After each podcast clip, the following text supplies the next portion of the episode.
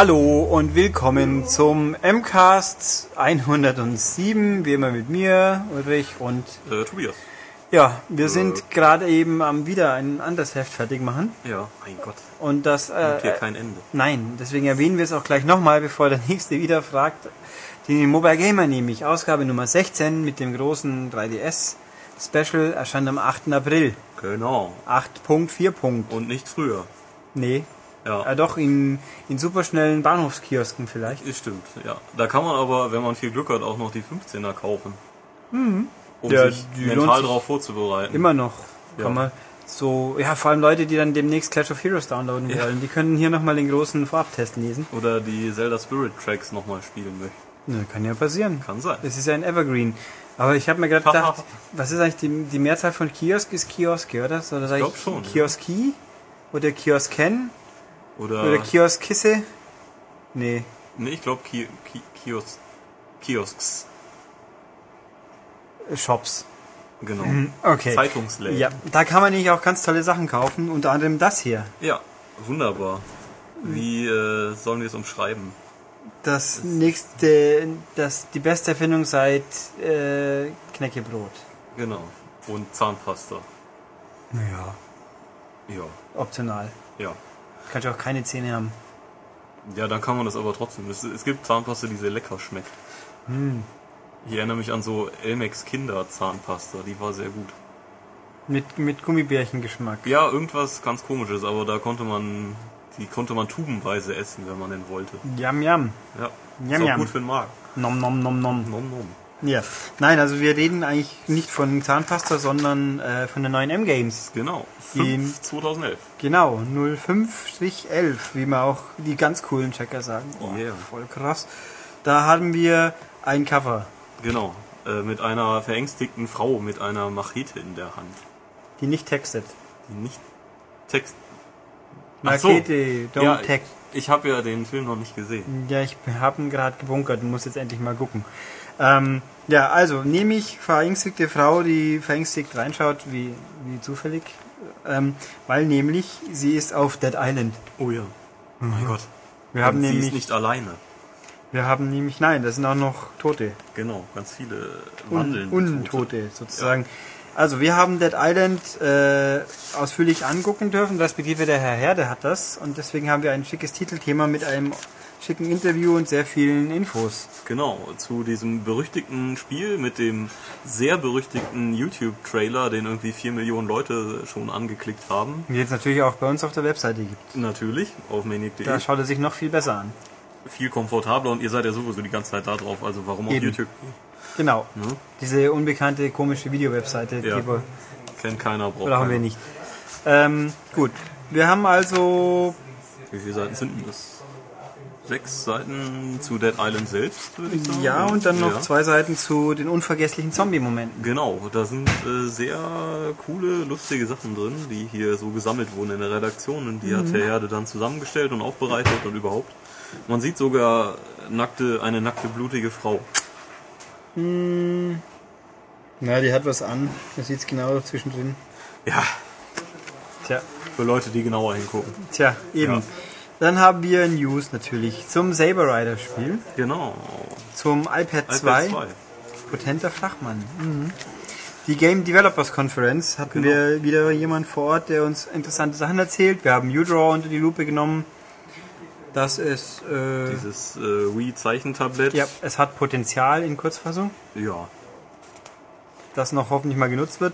Dann haben wir, Wir haben einen 3DS beigelegt übrigens. ja, den, der ist zwar ein bisschen Der ist, sogar noch, der ist sogar noch. Nein, den kann man sogar. Hier steht übrigens nirgends drauf 2D-Abbildung einer 3D-Hardware. machen. Das stimmt. Da hat aber echt Nintendo vollgepennt. Ja, aber Das echt. geht ja überhaupt Das nicht. geht nicht. Also, skandalös. Aber es ist cool, wenn man die M-Games kauft, kriegt man, kriegt man einen extrem slim 3DS dazu. Hm, da wiegt auch fast nichts. Ja. Obwohl, hier steht jetzt 2D-Abbildung eines 3D-Bildschirms. Oh mein Gott. Ich hoffe, das war aber nur äh, jetzt Beim Logo. Mein Gott, nein, das ist ernst gemeint. Oh Gottes Willen. Da- da- Das ist doch nicht einmal ein echtes Bild. So schaut's doch nie aus. Nein. Da ist nicht nur das 3DS-Logo und das sieht beim Einschalten anders aus. Da Ja. hat man nicht einen schwarzen Hintergrund. Na egal. Wir haben wieder ab in die Zukunft, diesmal mit einem Indie-Team, das sich nennt Magical Time Beam. Interessant. Okay. Gut.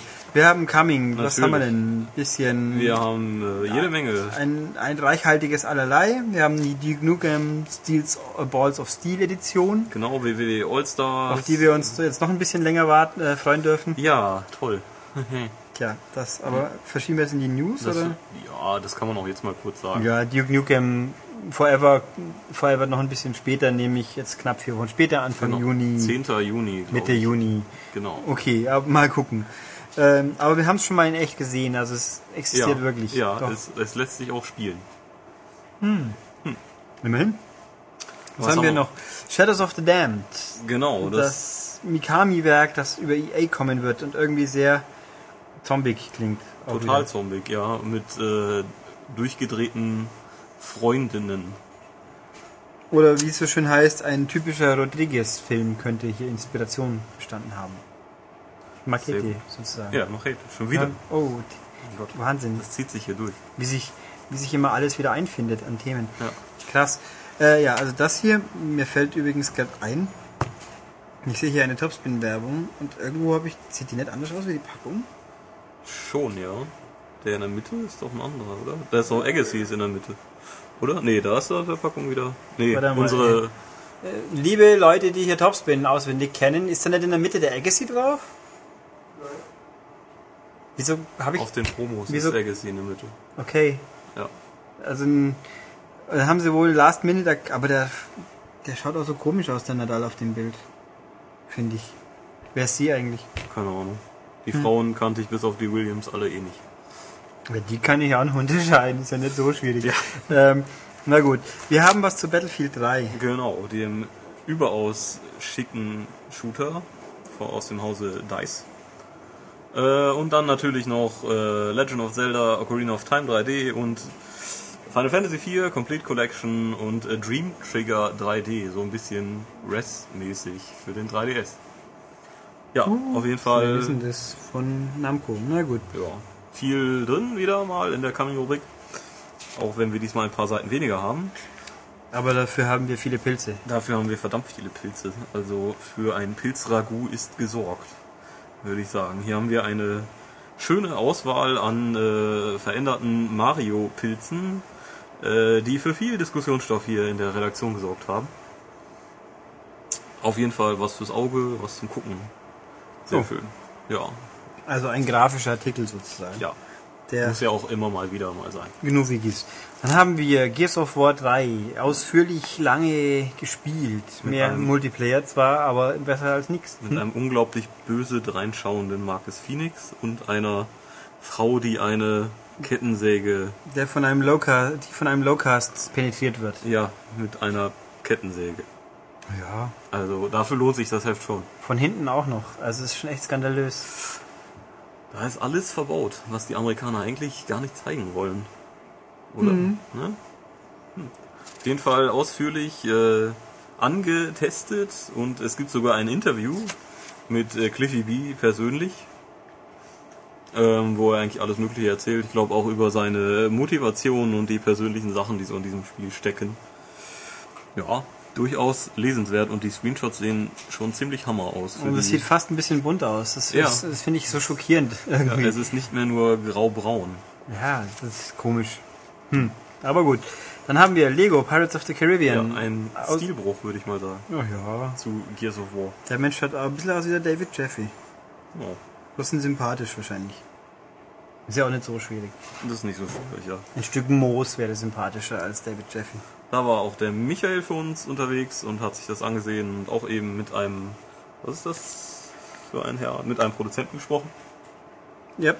Ja, sieht Und- sehr interessant aus, kommt ja auch pünktlich zum vierten Film. Ja, also, es, also wir können, glaube ich, mit Sicherheit sagen, das wird besser als der vierte Film. Das höchstwahrscheinlich. Aber auch ein Stück Moos wäre besser als der vierte Film. Aber es muss schon flauschiges Moos sein. Ja, aber selbst versteinertes Moos wäre wahrscheinlich besser.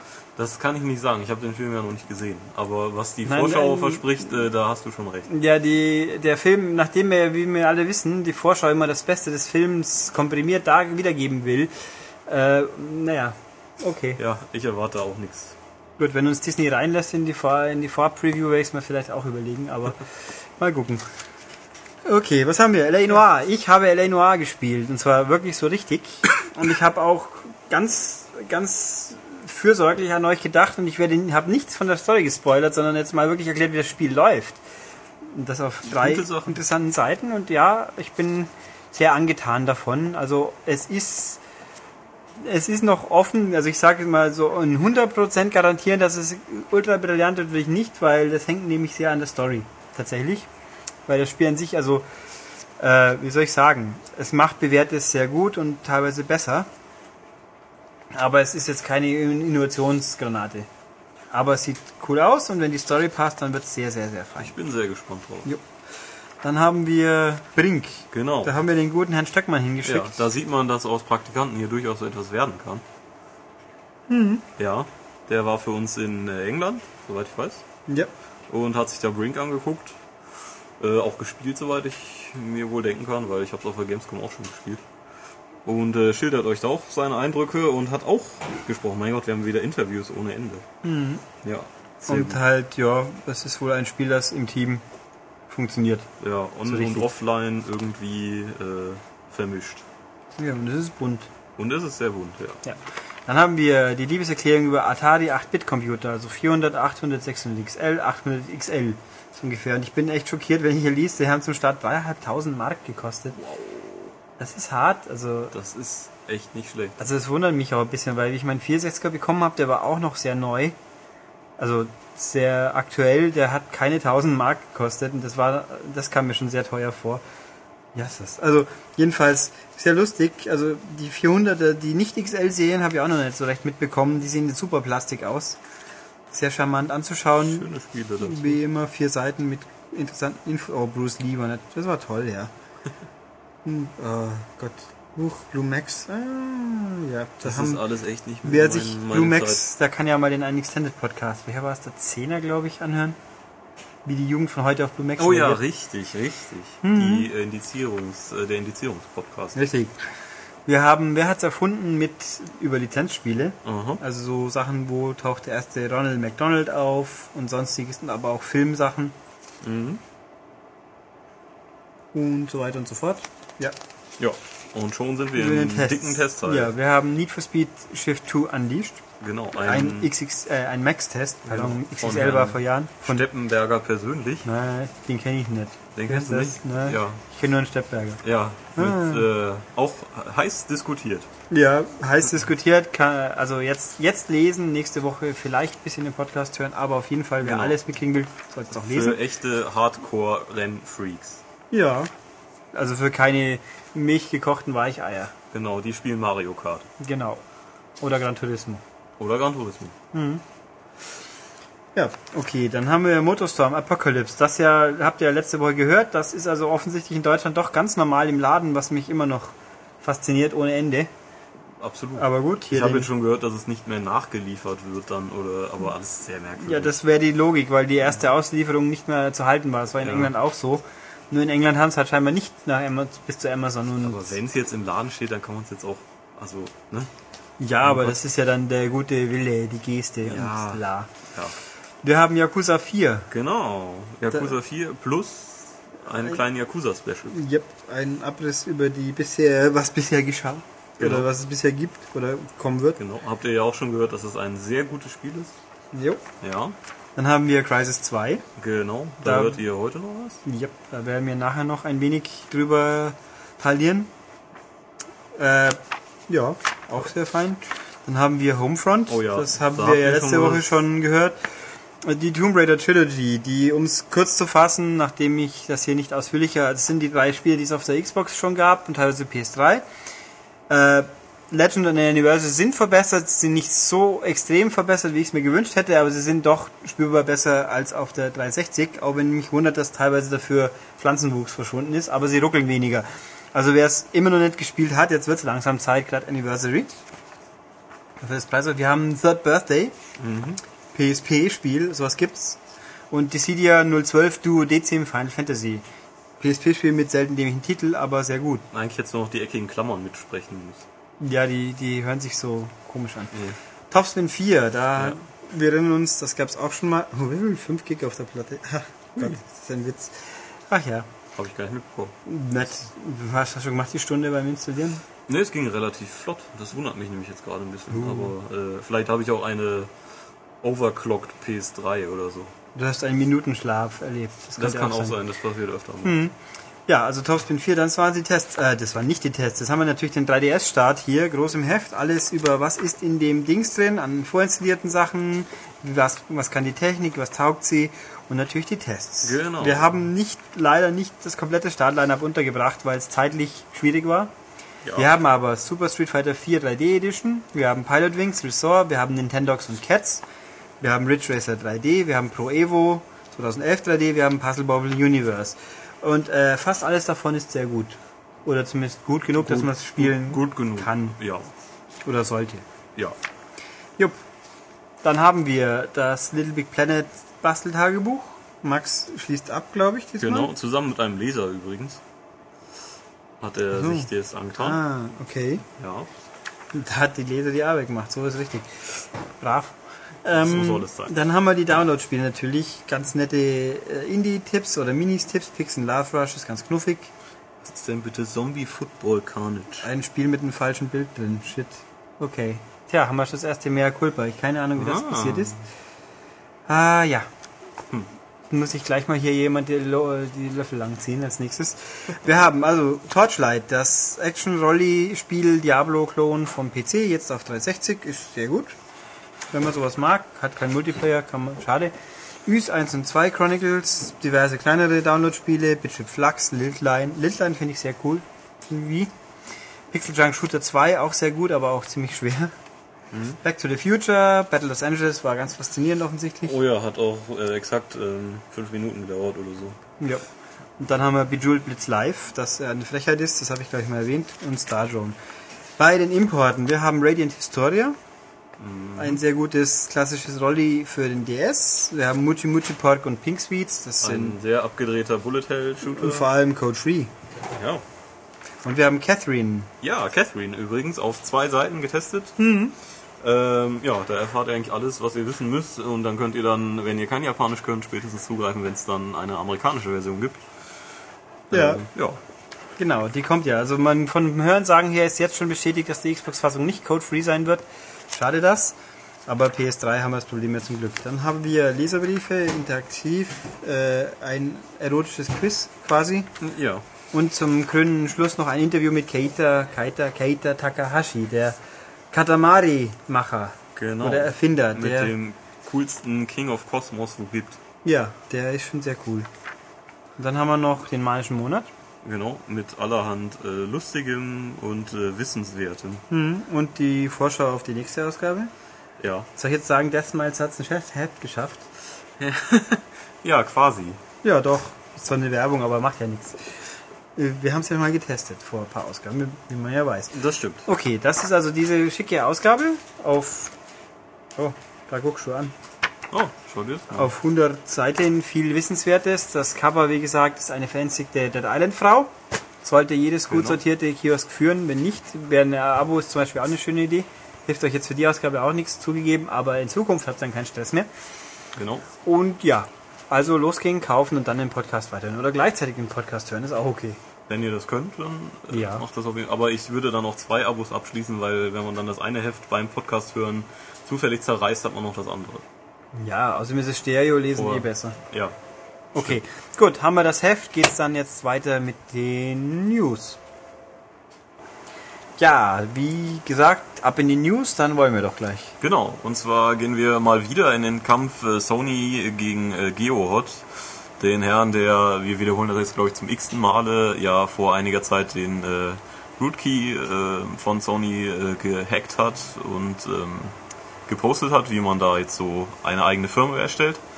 Ähm, ja, und Sony ist ja da in äh, Verhandlungen oder, oder klagt gegen ihn und äh, er ist jetzt entwischt, könnte man so sagen.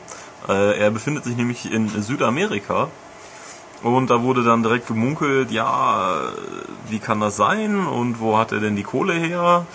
Äh, was ein bisschen brisant war, weil er ähm, Medien und Privatleute aufgerufen hatte, ihn zu unterstützen in Form von Spenden und dann gleich gemunkelt wurde, dass er jetzt das Geld äh, in die Reise gesteckt hat, sozusagen, was aber rechtlich wohl nicht möglich ist, weil das äh, eine äh, ein offizielles Verfahren ist und äh, dieses Geld darf dann auch wirklich nur für Prozesskosten ähm, aufgewendet werden.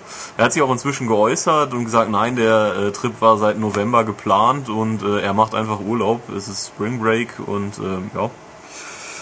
Ähm, ich glaube, es gibt auch noch keine offizielle Verhandlung, weil zumindest in Deutschland darf man doch nicht ausreisen, wenn man unter Ich habe Tatverdacht steht, keine oder? Ahnung. Schätze ich mal. Aber der Kachelmann ist doch auch in der Schweiz wieder. Ja, das ist korrekt. Tja. Das muss man nicht verstehen alles. Ja. Man, man will es ja auch nicht wissen, sonst wäre man beteiligt und das ist ja ihnen weniger äh, gut, Ja. denke ich doch. Das Lustige ist natürlich auch, äh, es, äh, er musste Sony seine äh, PS3 aushändigen, hat es auch getan, aber ohne seine Festplatte. Auch sehr schön. Ich hätte ja nur die Festplatte aushändigen können und dann hätten sie es einlegen müssen in der PS3 und dann wäre sie formatiert worden. Haha, Haha, super. sehr schön. Ja, ähm, wie gesagt, äh, sonst noch nicht viel Neues. Äh, der große Aufreger war eben, dass er abgehauen ist. Ja, und das Sony hat jetzt Einblick in seine ganzen Dinges, auch PayPal und Twitter und Mhm. wer die Twitter über die Twitter-Kontakte sind und so weiter und so fort. Äh, ja, also. Ja, mh, und die ganzen bösen Leute, die auf seinem äh, Blog waren und sich seine Videos angeschaut haben. Die IPs haben sie jetzt auch. ja. Habt Angst. Wobei natürlich, ich glaube, also ich habe nichts Gegenteiliges gelesen. Der letzte Firmware-Update scheint wohl wirklich funktioniert zu haben, vom Hörensagen her. Das 3.6er, Ja, 3.6.0er. dass das irgendwie tatsächlich die Lücke recht effektiv zugemacht hat. Mhm. Aber ob es denn so stimmt, ich weiß es nicht. Aber ich habe eigentlich nicht gehört, äh, wir haben es schon wieder gekriegt. Nee, Das hätten wir wahrscheinlich. Stimmt, mitbekommen auf. Den, in den News. Aber naja, mal gucken. Wird noch länger weitergehen. Genau, dann gehen wir doch einfach zu was Erfreulicherem, würde ich sagen. Äh, nämlich äh, Capcom hat angekündigt, dass es eine Resident Evil Revival Selection geben wird, bestehend aus äh, Resident Evil 4 und Resident Evil Code Veronica X. Ähm, Im Rest der Welt zumindest. Ja, es ist alles ein bisschen kurios. Stand jetzt, also es wird eben äh, HD-Versionen sein, die ja momentan doch von diversen Spielen so aufschlagen. Äh, dann basierend auf der PS2-Version, ergo mit, hast du es gesagt? gehabt? Nee, oder? Mit dem Zusatzszenario. Nee, hab ich nicht. gesagt. Und die Resi und Code Veronica soll basieren auf der, Dreamcast. äh, aber hä, nochmal neue Sequenzen, die aber in der PS2 eigentlich schon gewesen wären. Was? Äh, Nee, egal. In der PS2-Version gab es schon weitere Cutscenes und es sollen nochmal welche dazu kommen. Ja, aber nachdem es auf der Dreamcast-Version basiert, sind ja die PS2-Cutscenes dann theoretisch gar nicht dabei. Das hoffe ich. Dass sie trotzdem Ich weiß nicht. Also der Knackpunkt ist natürlich, wer sich ein bisschen auskennt, der weiß, Code Veronica ist in Deutschland indiziert. Und zwar sowohl auf Dreamcast als auch PS3, äh, 2. Und somit äh, wäre diese Revival Selection ein bisschen ein, hätte ein bisschen Schlagseite. Das Sprich, Selection ist dann auch irgendwie fehl am Platz. ja, ne, eine Auswahl. Das kann ja auch eins von vielen sein. Das ist ja auch eine Auswahl. Ja, okay. Ja, man könnte dann auch einfach Resi 4 HD sagen. Ja, ähm, also jetzt Stand der Dinge ist aktuell, was uns betrifft, kam eine lustige Pressemeldung von Capcom, die sagt, ja, Resident Evil 4 kommt als HD-Spiel. Und zwar als Download. genau. Jetzt ist natürlich bei dieser Revival Selection, irgendwie hat keiner mitbekommen, dass das für ein Download sein sollte. Nee, das ist, also es wurde in der Famitsu wohl angekündigt, ähm, ob das jetzt ein Download ist oder nicht, weiß ich nicht. Also ich würde mutmaßen, es wird dann auch ein Download sein. Oder zumindest auch erhältlich sein. Ich kann mir nicht vorstellen, dass sie in Deutschland den Sonderweg Download gehen. Noch dazu mit dem Spiel, das ab 18 ist. Und im Ausland dann, nö, ihr kauft es quäkst im Laden. Das ist ja genau das, was die Hersteller eigentlich eh weniger wollen. Äh, kleine Anekdote am Rande, ich habe gelesen, ohne es jetzt wieder geprüft zu haben, dass Halo Reach hätte ursprünglich 60 Euro als Download gekostet. Oh ja. Und Microsoft hat den Fehler bemerkt. Jetzt kostet es 70. Ja, ja. anscheinend. Betonung liegt auf anscheinend. Ich habe nicht nachgeschaut, aber äh, es, ist, es klingt glaubwürdig. Da gab es doch eine schöne Begründung zu, oder? Von Microsoft. Ja, dass sich das die Leute, dass es lohnt, dass wir dann nicht mehr in die Läden gehen müssen, Ja, weil ja. die ja Amazon anklicken ja auch so schwierig ist. Alter. Aber man kriegt es sofort, wenn man natürlich 5 Gigabyte mit einer vernünftigen Leitung runterladen kann. ähm, oder wie viel es auch immer hat. In der Zeit Ähm. haben andere Leute schon den Amazon-Boten bekommen. Ja. Äh, also hier, wir kriegen also auf jeden Fall so oder so wohl Resi 4. Auf der PS3 würde ich doch einfach mal behaupten, da wird schon Move Support drin sein. Ja. Ja, wird sich anbieten. Wird sich die anbieten. FIFA von Cons ja auch. Ähm, ja, mal gucken. Haben wir einen Termin gehabt? Äh, Nicht, nein, Termin gab's Nee. nicht. Aber ja, und wie sich dann was mit Veronika passiert, müssen wir halt mal gucken. Ich meine, es gibt ja auch noch ein paar andere Länder außer Deutschland. Hieß das äh, Lied von das Veronika der Lenz? Der Lenz ist da, ja. Ja. Schau mal einer an. Resident Evil Lenz. Ja,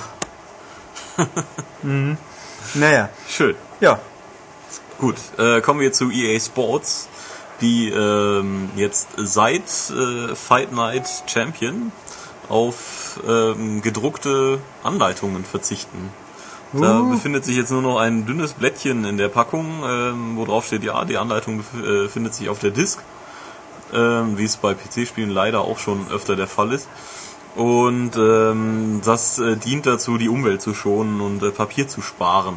Das habe ich noch gar nicht nachgeschaut. Wo auf der Disk ist es denn eigentlich? Äh, Im Hauptmenü findet Also man nur das. schon im Hauptmenü kann man halt dann Textseiten durchblättern, so wie halt bei jedem Download-Spiel. Ich habe hab nur den Punkt gesehen, ich habe es noch nicht Ja. ausprobiert. Es war bei ähm, Mass Effect 2 für die PS3 auch schon so, Oh, dass, echt super. ähm, dass da zumindest auch dieser so ein Zettel beilag, neben zwei Werbezetteln für äh, Dragon Age und ich glaube das Cerberus-Netz. Ja gut, bei, bei Mass Effect wird es sich ja auch anbieten, weil es es als reine Download-Version auch gibt. Wo soll da die Ja. Anleitung sonst stecken?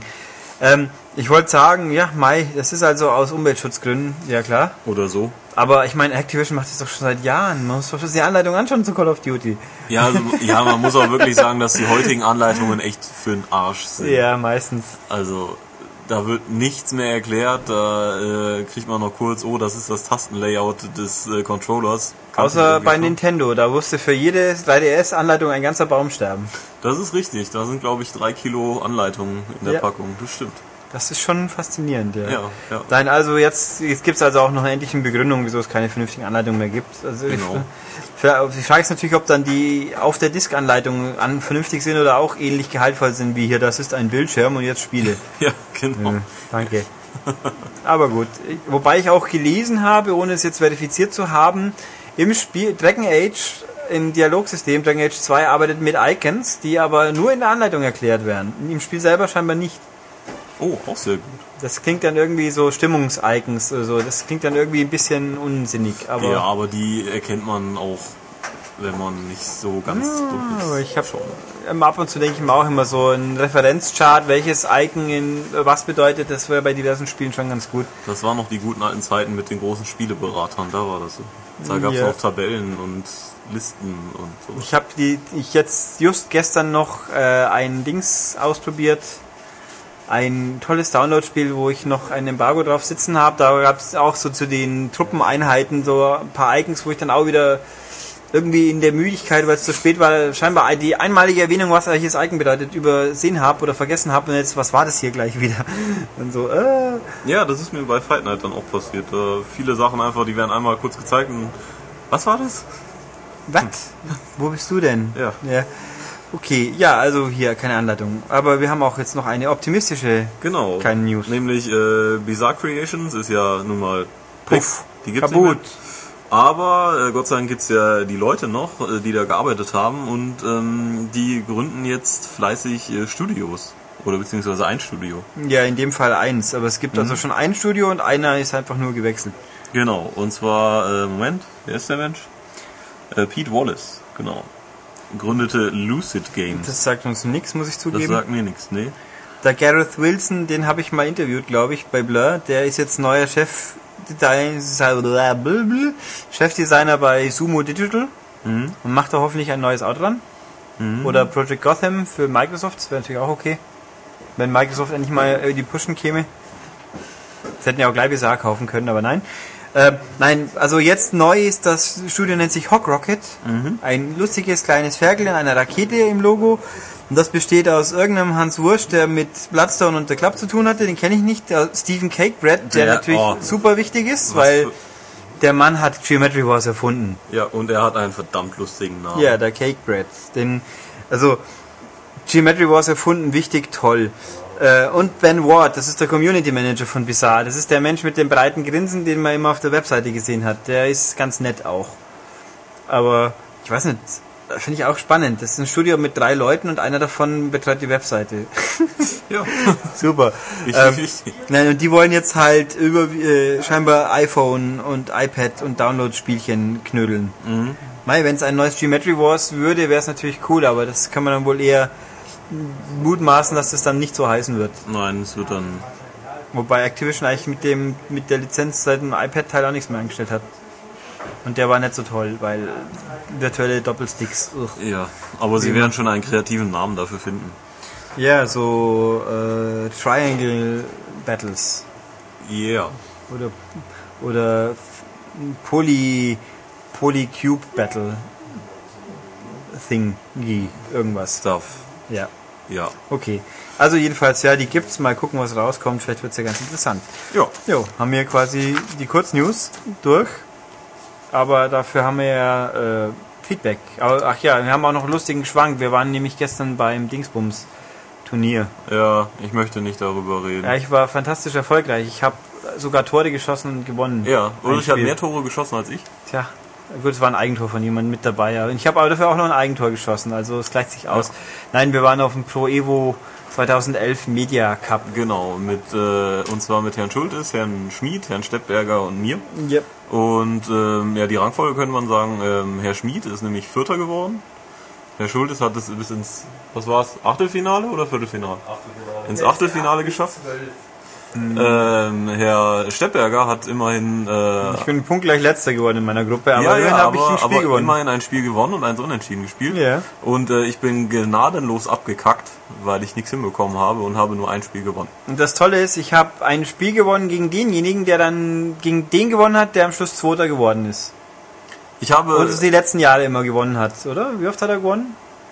Letztes Jahr auf jeden Fall. Also Ich der letztjährige Sieger wurde dieses Jahr Zweiter, hat verloren gegen denjenigen, gegen den ich in der Vorrunde gewonnen habe. Ich habe in meiner Gruppe den Typen gehabt, gegen den habe ich auch das erste Spiel verloren und damit meine Pechsträhne begonnen. Gegen den äh, Olli im Achtelfinale rausgeflogen ist und gegen den äh, Matthias im Spiel um äh, Platz 3 geflogen ist. Tja, also Tja. wir waren ganz. Und wer mal wissen will, wie das aussieht, wo man da immer rumrennt, diese, diese in München im Stadion, Genau. das gibt's auf Sky immer normalerweise bei den Bundesligaspieltagen. Der Potowski hängt da rum und stellt immer irgendwas vor, was man am Samstag anschauen kann. Ich finde es außerdem, ich finde ja schon faszinierend, so als Fußball interessierter Mensch, frage ich mich, wie oft kann ich eigentlich von Donnerstag bis Montag einen verdammten Spieltag abgehandelt bekommen? Das ist doch Ja, immer das gleiche irgendwie. Wobei ich muss, zugeben muss, dass ich jetzt gelegentlich mal des Montags spät abends in diese Spieltaganalyse fall, wo der Helmer mit dem Bobic neben dem Strunz Oh Gott. nur jemand rumsteht. Das finde ich eigentlich immer relativ doch ist- ganz lustig irgendwie. Wer ist denn da immer noch bei? Ja, wechselnd. Letztes Ja. Mal war es der Basler, glaube ich. Ah, die beiden. Nein, das ist immer, ich finde eigentlich, ich mag den Helmer ja. Ich mag den Helmer auch. Ich hatte früher seine äh, Nummer auf meinem Trikot. Oh, was hat er denn gehabt? Die 5. Fünf ist Trümpf. Okay, dann, also so viel zu diesen unglaublich faszinierenden Erlebnissen. Gehen wir doch mal auf die Hörerpost. Da gibt's ein bisschen was. Ich bin bloß am gucken, wo man, äh, haben wir denn heute? Das- 25. das heißt, die war neu, die haben wir, glaube ich, nicht mehr neigebracht. Ja. Okay, die Frage nach der Mobile Gamer, die haben wir, glaube ich, gelöst. Ja, mal wieder. Mehrfach. Die Melanie weiß das jetzt auch inzwischen. Ja, Schön. 8. April. Ja, genau. Motorstorm fragt der Killerzwerg mal, hallo, waren die Ladezeiten bei uns auch so lang? Ja, wir haben nämlich, unsere Version war eine Promo. Also die lief auf einer End, äh, auf einer Laden PS3 und ich glaube nicht, dass sich zu dem Ding, was jetzt in der endgültigen Hülle steckt, was geändert haben würde. Ja, die sind ein bisschen lang, das stimmt. Mhm. Aber gut. Ja, und äh, unserem Japan-Korrespondenten Jan geht's, soweit wir wissen, Äh, Wenn Oder? ich jetzt sagen würde, strahlen, das ist irgendwie geschmacklos. das ist. Geschmack. Ja, nö, also soweit wir das nachvollziehen können, ja, den Umständen entsprechend geht's ihnen gut. Ja. Ja. Äh, was haben wir? Die Frage. Der Marco Sarada fragt, ob wir wissen, ob für die deutsche Version von Dead Space 2 die Add-ons auch nochmal irgendwann erscheinen werden. Das ist eine gute Frage, leider kann ich sie so nicht beantworten. Also von EA war in der Hinsicht noch nichts zu hören. Stimmt. Ich, hm, ich würde, also ich würde mal mutmaßen, ich denke, eher nett, weil die keinen Bock mehr haben mit dem.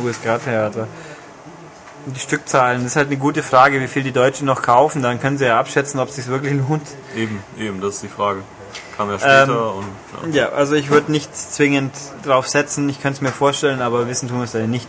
Und warum kommt No More Heroes Paradise nicht für 360 bei uns? Ist die japanische Version code-free? Ähm, ich glaube höchstwahrscheinlich nein, weil eigentlich so gut wie keine japanischen Spiele code-free sind. Aber sie ist brutal. Ja.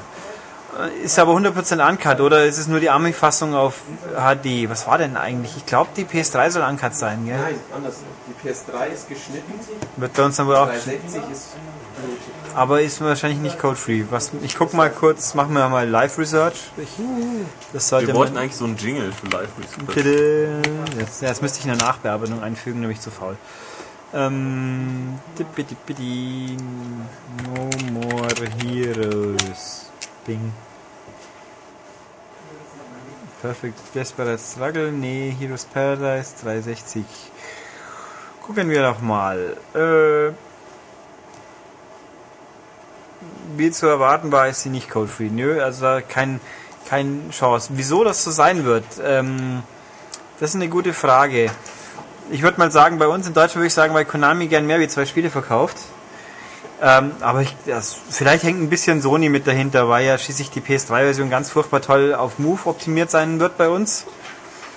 Und dann, ja, Ja. also andere Gründe kann ich mir auch nicht denken, aber offizielle Aussage haben wir dazu nicht. Äh, was haben wir denn hier? Wir haben, er liest gerade unser 3DS-Special. Oh, ja stimmt, neue Ausgabe, klar. Ja, ja. Brav, brav. Eine Infrarotschnittstelle, deren Sinn sich nicht erschließt. Das Ding klatscht ja mit seinen Kumpels über WLAN. Hat sich Nintendo dazu geäußert. Äh, wir haben ehrlich gesagt, spontan würde ich sagen, nicht gefragt, aber das wird halt mit dem Street Pass auch zu tun Kann auch haben. sein, ja. Keine Ahnung, ganz ehrlich, aber wird schon seinen Sinn haben. Ja, fahren kann. Äh, Thorsten Burg, der Biberfreund. Hallo Bibermann. Also Biberfreund hat ja jetzt hier in Augsburg seit letzter Woche eine ganz andere Bedeutung. Uah. Ich habe ihn äh, im Fernsehen kurz gesehen, sonntags in der Wiederholung. Ach, wir haben es doch wiederholt? Ja, Ich habe gedacht, es sollte keine Wiederholung kommen. doch, es kam ein. Ich habe es nämlich nicht Samstagabend gesehen. Huch.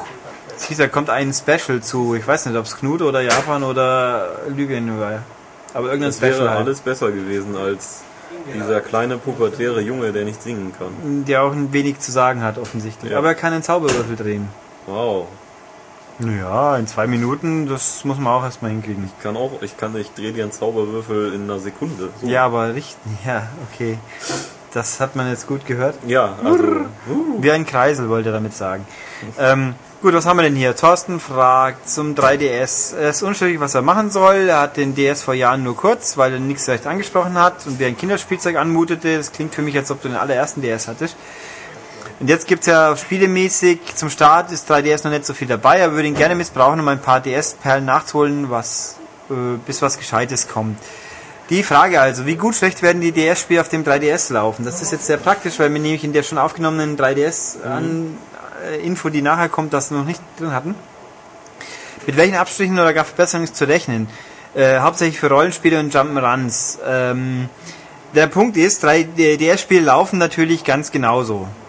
Also die, da ruckelt nichts, die funktionieren. Der Punkt ist aber, die Auflösung von einem 3DS-Bildschirm ist höher. Das heißt, die Teile werden hochskaliert.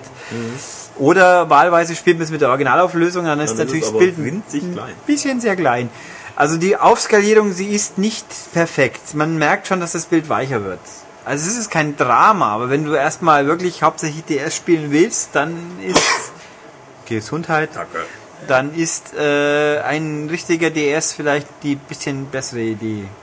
Der kostet natürlich auch Geld, ich weiß. aber- Natürlich.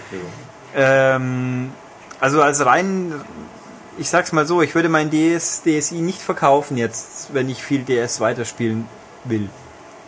Äh, auch eine gute Sache, kauft ihr auch einfach die Mobile Gamer. Da steht dann nämlich alles dazu drin und da kannst du dann eine viel bessere Entscheidung treffen. Ja. Uh. Rollenspiele fällt mir übrigens auch gar nicht ein, außer, na gut, Paper Mario und Zelda, wenn man es in ein Rollenspiel schimpfen will. Das sonst gibt's eigentlich gerade. Ankündigungstechnisch wüsste ich jetzt ehrlich gesagt sonst nichts. Na gut. Seine alte Xbox. Äh, er meint hier, ja, wo bleiben denn von Microsoft jetzt eigentlich mal neue Spiele, die, Die, so die sind lustig, die Sachen, die er haben will. Halo 4 gibt's doch schon. Ja, außer auf, bis auf den Namen. Ja, bis auf den Namen gibt's das schon. Fable 4 ist ja, Fable 3 gibt's ja jetzt erst. Also, Ja, Black and White 2. Gibt's. Ja. Auf PC Stimmt zumindest. eigentlich, richtig. Age of Empires 360, weil ich so ein Spiel auf einer Konsole ohne Ja, Maus spielen ist will. Auf der ähm, Konsole kein Zugpferd. Nee. Kinect Beta-Tester hinter sich, da hat er recht. Ja, gut, Microsoft macht ein bisschen arg viel Kinectiges Zeug, das ist richtig. Äh, aber just, äh, ja, Zoom-Marktplatz, den würde ich nicht anfassen mit der Kneifzange. Ganz ehrlich, scheiß Menü, aber was soll's. Ähm, außerdem bin ich ja ein Mensch, der seine Filme gerne auf physischen Medien hat. Und so viel teuer sind die heutzutage auch nicht. Man kann sie immer noch wieder verkaufen. Äh, äh, was wollte ich? Ja, genau, irgendwo die Tage hat just irgendein Microsoft Hans Wurst gesagt, ja, nein, nein, unsere ganzen tollen Franchises, natürlich werden wir die fortsetzen. Also, ich würde mal sagen, gehen wir davon aus, dass da auf der E3 wenigstens aus ein Halo oder ein Fable angekündigt wird. Obwohl, Oder stimmt, vielleicht zeigen sie auch mal wieder was Neues zu Gears. ja, das wissen wir ja, aber das ist kommt. Ja, ja, natürlich. Aber Äh, deswegen taucht sie ja auch scheinbar gar nicht auf. Ähm, nee, stimmt. Außerdem hat Molyneux, glaube ich, im Zuge der BAFTA-Geschichte irgendwie von sich gegeben, dass man, dass sie genau wissen, wie sie Fable weiterentwickeln wollen, was also impliziert, dass da was kommen wird. ja, Ich kann mich kaum reißen vor Erwartungs vor und Freude. Vorfreude, ja. Ja. Bin voll geflasht. Ich hab's Ja. drei immer noch nicht gespielt, mein Gott. Hab's extra in England gekauft. Wie blöd. Naja. Äh, Da war keine Frage bei, ne? Nee. Nö, er meint nur Windows Phone 7 hat er, ja mei, man kann Gamerscore freileiten, was braucht, aber wer, pff, mei, Schnach. Ja, genau, und Bejeweled, die Sachen, die es auf 360 gibt, muss man sich nochmal kaufen, auf, Super. als Windows Phone 7 irgendwie. Wobei, ist es bei dem neuen Poker, das gibt's auch auf Windows Phone 7, glaube ich, da ist es anders. Nein, also er hat der auf unser Anraten hin die unendliche Geschichte gelesen, fand sie grandios. Guter Mann. Und der Film hört sich tatsächlich nach dem halben Buch an, das stimmt. Äh, Der hörte auf, ja. Das ist richtig. sehr empfehlenswert das, danke, bitte. Sagen wir dazu nur. Ja. Also der erste Film aber nur, den zweiten und dritten würde ich großzügig Nein, ignorieren. nein, lass es. Das ist Ja. echt tödlich. Die Fernsehserie, die es mal gab, habe ich keine Ahnung. Und die Zeichentrickserie, die lassen wir auch mal beiseite. Also der erste Film ist echt gut. Ja. Nach wie vor lohnt sich. Vor allem, wenn man irgendwo findet mit der Originalmusik. Titelmusik. Auch wenn Neverending Story nicht so schlecht war, aber Doldinger Originalthema war cooler. ja, das war's. Er hat uns nicht in seiner Begeisterung den ganzen Text doppelt geschickt. Mein Gott. Ja. Okay. Äh, Tarek Kornfeldner, hallo. Was halten wir von Videogame Reunion auf Game Trailers kommen? Äh, keine Ahnung. Was? Was ist das? Keine Wir haben Ahnung. es nicht angeschaut. Wir sind so gut vorbereitet. Aber wir sind ja auch müde. Ja, eben. Ja. Da Äh, also, erst drei Uhr nachts nach Hause kommen. wenn wir es nicht vergessen, schauen wir es uns vielleicht an und sagen dann nächstes Mal was drüber. Und wenn doch, erinnern wir uns einfach dran. Irgendwann schaffen wir es schon. Äh, Martin Weniger hat uns eine lange Mail geschrieben. Oh ja, die ist Und mit, mit Dankeschön und Fragen. Mal gucken. Ich habe sie gelesen, aber schon wieder vergessen, weil es war gestern Nacht. Und der schreibt lustigerweise Übersetzung für die nicht, nicht so südlich Lebenden, was eine Trafik ist. Aha. Das ist ein Kiosk. Ah, gut zu wissen. Wusste ich nicht. Ja, also in Österreich heißen Kiosk. Das kommt doch heute auch. Wo, wo kam denn das vor? Äh, das hatten wir schon. Bei dem. Heft- beim Heft vorhin, glaub ich, ja. oder? Ja. Die Kioski. Zeitungsläden. Ja. Ähm, er findet uns immer noch super. Das ist nett für dir, schön. Kauft uns auch, das finden wir noch besser. Podcast findet er auch klasse. Er hat nur am Anfang verpannt pennt und er holt jetzt nach. Oder so ähnlich. Bei Nummer 72 ist er schon. Puh. Okay.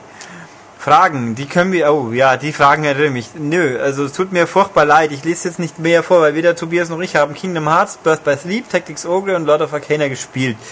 Äh, und nö, können dir leider keine Tipps geben. Konkret. Selbst Max könnte und Thomas Nickel täten sich wohl schwer, generell Tipps zu sagen. Die vierte Welt von Tactics Ogre hat es in sich. Da wirst du ungefähr unendlich viel weiter gespielt haben, wie ich jemals kommen werde. Äh, also bei Birth by Sleep, da gibt's hier. Hm, nee, tut mir wirklich leid. Ich würde dir gern weiterhelfen. Ich werde mal gucken. Ich reite jetzt an Max weiter. Vielleicht kommt was zurück, aber rechne nicht zwingend damit. Ja. Äh, und der, wir sind schuld daran, dass er seine PSP, PSP wiederentdeckt und er viel Spaß damit hat. Ja, du bist halt offensichtlich Zielgruppen Ja. der PSP, weil da kommt ja nur noch so Zeugs raus im Augenblick. ja, aber wenn es passt. Ja, kurios, wie das Spaß. ist. Und noch die Frage, gibt es eigentlich im Ami Store PS für die Cas- Castlevania Symphony of the Night für die PSP als Download? Ähm, ich glaube, ich habe es nicht probiert. Es gibt dieses Spiel in Amerika als Download, als PS1-Spiel. Was impliziert, es müsste auf einer PSP eigentlich problemlos laufen. Ähm, kann man es wie bei der PS3 ohne Bedenken kaufen. Ja, wie gesagt, es müsste ja auf beiden eigentlich funktionieren. Ich kann es natürlich nicht 100 pro versprechen, weil ich es nicht in live ausprobiert habe, aber eigentlich steht ja in den so, so ätzendlich die Bedienführung des Sony Stores finde in einigen Aspekten. Üblicherweise steht ja dann dran, ob es auf der Konsole läuft. Müsste also eigentlich findbar sein. Also geben müsste es, ja. Ja. Okay. Und dann habe ich hier noch den Markus, der uns zu Assassin's Creed das fragt. Und Glück hat, dass wir heute erst aufnehmen, ist nicht schon Freitag. Äh, nämlich, er würde Assassin's Creed der Download interessiert sich, Brotherhood, und er meint gelesen zu haben, dass es eine neue Version des Spiels mit dem Download geben wird. Wissen wir dazu mehr? Äh, ich glaube, Ubi hat es noch nicht angekündigt, oder? Ich meine schon, dass es. Doch, das hatten wir sogar auf der Seite. Haben wir? War es Ja. eine offizielle Ankündigung? Dann habe ich sie einfach über. Das kann schon sein. Brotherhood. Gucken wir halt mal. Habe ich eine E-Mail? Nee. Also ich habe von Ubi keine Mail bis dato bekommen. Da Vinci's Verschwinden? Nee, das ist der Download. Ja, ja, aber vielleicht steht da Info. auch was dazu. Da Äh, drauf. alle gegen alle in Alhambra, das ist was anderes. Wo denn das da? Nee, das.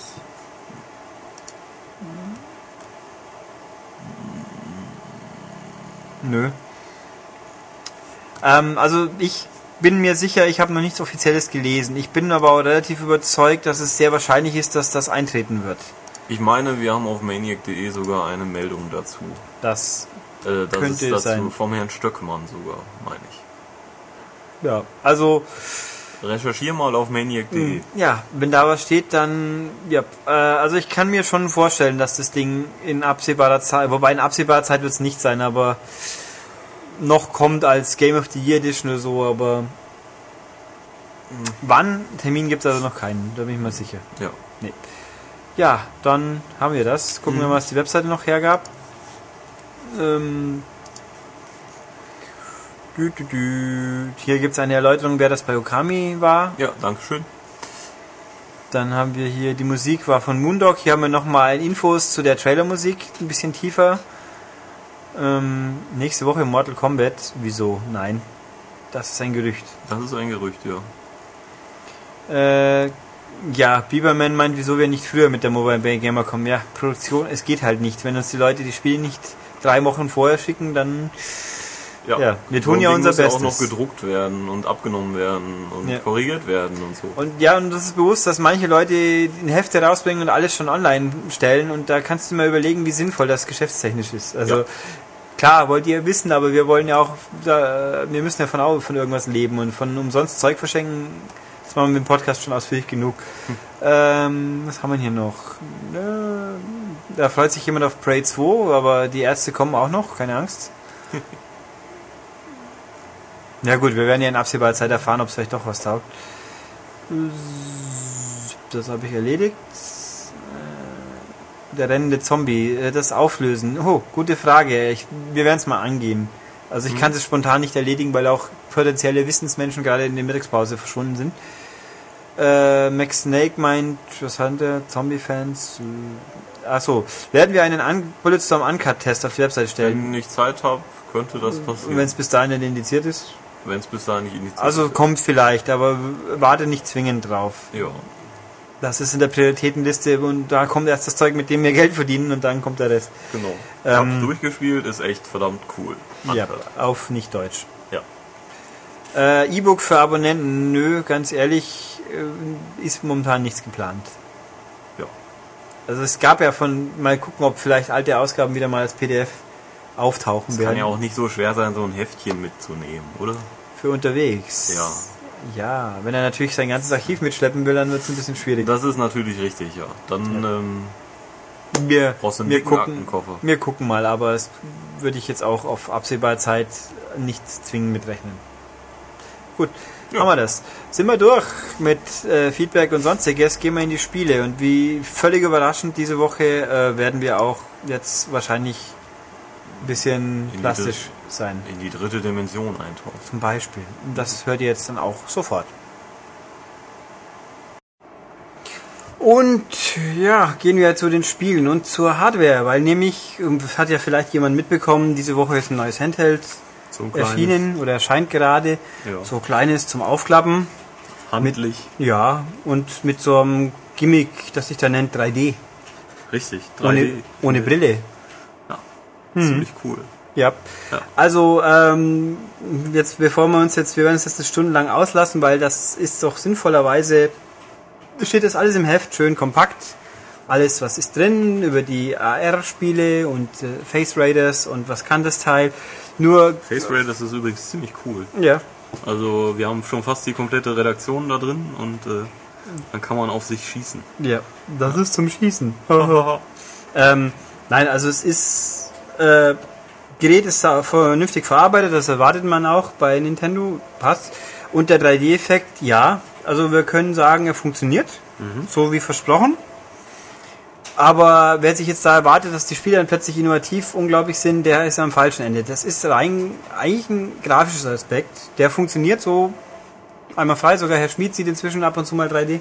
Ja, Ähm, aber ja, Innovation. also der größte. Kritikpunkt bei dem 3D ist ja nun mal, eigentlich, man muss wirklich äh, den Winkel finden, in dem man sehen kann und dann auch da drin verharren.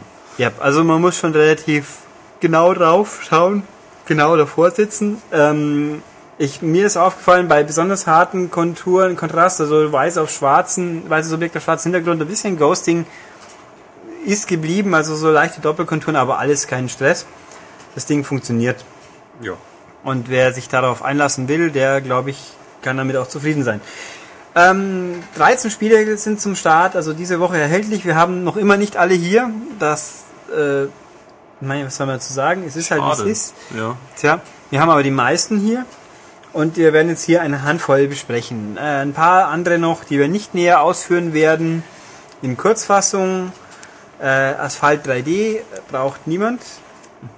Da, es gibt einen Ridge Racer und Asphalt ist, äh, sagen wir es mal so, das letzte Asphalt ist auf dem DSi als DSiWare erschienen und nicht mal als Vollpreistitel. Denkt euch euren restlichen Teil dazu.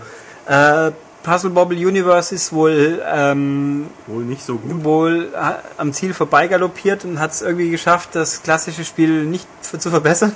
Mhm. Äh, was haben wir hier noch? Ähm, was ich noch, Fuevo? das erwähnen wir dann größer noch. Ja, wir haben größer noch. Ja. ich. Ähm, Rayman, Rayman 3D ist Ja. einfach Rayman 2 in bis äh, akzeptabel in 3D, aber die Bildrate könnte besser sein. Also, hm, mei, braucht man nicht. Schade, dass nicht Rayman 3 in 3D ist. Das ist Rayman 3D, das hätte gut gepasst. Das wäre gut gewesen. Äh, Splinter Cell ist, glaube ich, wohl ganz gut, aber nicht ein Pflichtkauftitel. Belassen wir es dabei, nächstes Mal mehr. Ghost Recon Shadow Wars ist ein Rundenstrategiespiel, was tatsächlich was kann. 3D ist total un, un, un irrelevant, unrele- irrelevant und äh, komisch, ehrlich gesagt. Also hätte ich mal was was anderes gedacht, aber passt. Wer also mit Rundenstrategie was anfangen kann, für den mag es interessant sein. Und Nintendox, da das ist, was man sich erwartet, auch sieht Ja. sehr knuffig aus. Es ist sehr gut. Das kommt nächste Woche, Herr Schmid. Ähm, er hebt mir gerade ein Spiel in die Luft, wo wir aber auf nächste Woche wohl verschieben werden. Also Nintendox sehr knuffig. Katzen haben viel zu wenig in diesem Spiel zu tun. Nintendox und Cats natürlich. Also eigentlich müsste ja Nintendo Cats sein, dann wäre es dann wär's perfekt. Dann wäre es perfekt, dann würdest du eine 100 kriegen. Ja, so ist es aber nur ein sehr gutes Nintendox. Okay. Ähm, Samurai Warriors würden wir es dazu sagen, wenn wir es hätten. Hm, Genau. Tja. Und damit gehen wir zu den Spielen, die wir hatten. Fangen wir doch mal an mit dem mit Nintendos Flaggschiffspiel, sag ich Genau, jetzt mal. oder Flakflugzeug. Stimmt. Ja, äh, nämlich Pilot Wings Resort. Ähm, Pilot Wings 64 war ja schon damals ein Launch-Titel fürs N64. Danach gab es, glaube ich, noch einen WiiWare-Titel, glaube ich. Das, Nee. das ist das Standard Pilot Wings, glaube ich. Gab's Ja, das ist die alte. Es kann Ja, sein, dass es rausgekommen ist, aber Tatsache ist tatsächlich, es gab seit 15 Jahren kein neues Pilot Wings mehr. Genau, und äh, das wurde entwickelt von äh, Monster Games. Was mich auch ein bisschen gewundert hat, aber Eine ähm, amerikanische Entwicklung. ja. Uh. Und ähm, ja, es ist das, was man sich von einem Pilot Wings erwartet. Das heißt, ihr ähm, habt verschiedenste Fluggeräte vom normalen Flugzeug über einen Jet später, über einen Raketenrucksack, ähm, was haben wir noch, einen Drachenflieger, ähm, ein Flughörnchenanzug, sehr cool. Äh, ein komisches Luftfahrrad mit Schwingen, da muss man dann selber noch ein bisschen radeln. Und äh, damit fliegt ihr über Wuhu Island. Das ist äh, die gleiche Insel wie in Wii Sports Resort. Und ähm, müsst da im Missionsmodus ähm, viele, viele, viele Aufgaben erledigen. Das fängt dann im Anfänger, in den Anfängeraufgaben an mit, weiß nicht, fliege diese Strecke entlang und komm ins Ziel oder lande mit dem Raketenrucksack auf dieser Markierung. Ist dann alles nicht besonders schwierig. Es gibt immer Bewertungen äh, von ein bis drei Sterne. Das heißt eben, wie schnell wart ihr, wie gut seid ihr der Linie gefolgt und so weiter. Ähm, ja, wenn ihr genug Sterne gesammelt habt, schaltet ihr die nächste Schwierigkeitsstufe frei. Da kommen dann eben äh, Sachen dazu wie äh, fliege hinter einem Auto her, das äh, Luftballons steigen lässt und schieße diese ab. Oder nutze mit einem Drachengleiter geschickt Aufwinde, um so Geschwindigkeitsbarrieren zu durchbrechen. Also genug Tempo aufnehmen. Ähm, ihr müsst zielgenau landen können in bestimmten Bereichen. Ihr müsst später mit einem Wasserflugzeug Brände löschen. Ähm, ja, wirklich allerhand Aufgaben die aber jetzt alle nicht wirklich spannungsgeladen sind. Also es ist immer nett, es ist so was zum Abschalten, Ausspannen. Die Steuerung funktioniert wunderbar, äh, ganz rund, gar kein Problem. Und äh, die St Flugzeuge steuern sich alle unterschiedlich. Ähm, ja, was soll man dazu sagen? Es gibt dann noch einen Freiflugmodus, da habt ihr dann immer zwei Minuten Zeit, um die Insel so zu erkunden und dann könnt ihr noch so äh, Bonusgegenstände sammeln, die schalten dann ihrerseits äh, verschiedene Tageszeiten frei oder Modelle für den Diorama-Modus, der später freigeschaltet wird. Da könnt ihr euch dann die Flugzeuge also aus der Nähe betrachten und frei schwenken. Ja, ähm, wie gesagt, das ist es eigentlich schon. Das ist das Spiel. Also einfach Aufgaben erledigen, ähm, die Insel erkunden, die, was das große Manko ist, es gibt nur diese Insel und die ist nicht besonders groß. Das heißt, ihr habt sie schon doch nach einer halben Stunde äh, rumfliegen, spätestens habt ihr alles gesehen. Ja, vor allem, weil ja auch die Insel nicht so unbedingt ganz neues Terrain ist. Nee, kennt man schon, ist auch nicht jetzt so detailliert, so wahnsinnig. Und, Ja, äh, weil man hat sie bei Wii Sports Resort erkundet. ja, Und ich überlege gerade, ist in Wii Fit ist ja auch eine Umgebung. Ja, ist das die gleiche? kann sein, dass das das gleiche ist. Das weiß ich nicht. Also Woohoo, Island, Wii Sports Resort und jetzt halt nochmal. Ja, äh, Mehrspielermodus gibt's nicht. Ähm, ja, eben wie gesagt, mein größter Kritikpunkt ist eigentlich, dass nicht so wirklich viel passiert und dass es eben nur einen Schauplatz gibt. Ähm, nettes Spiel. Der 3D-Modus funktioniert wunderbar, also man kann wirklich, das, das Flugzeug schön im Vordergrund und die Objekte schälen sich so aus dem Hintergrund heraus.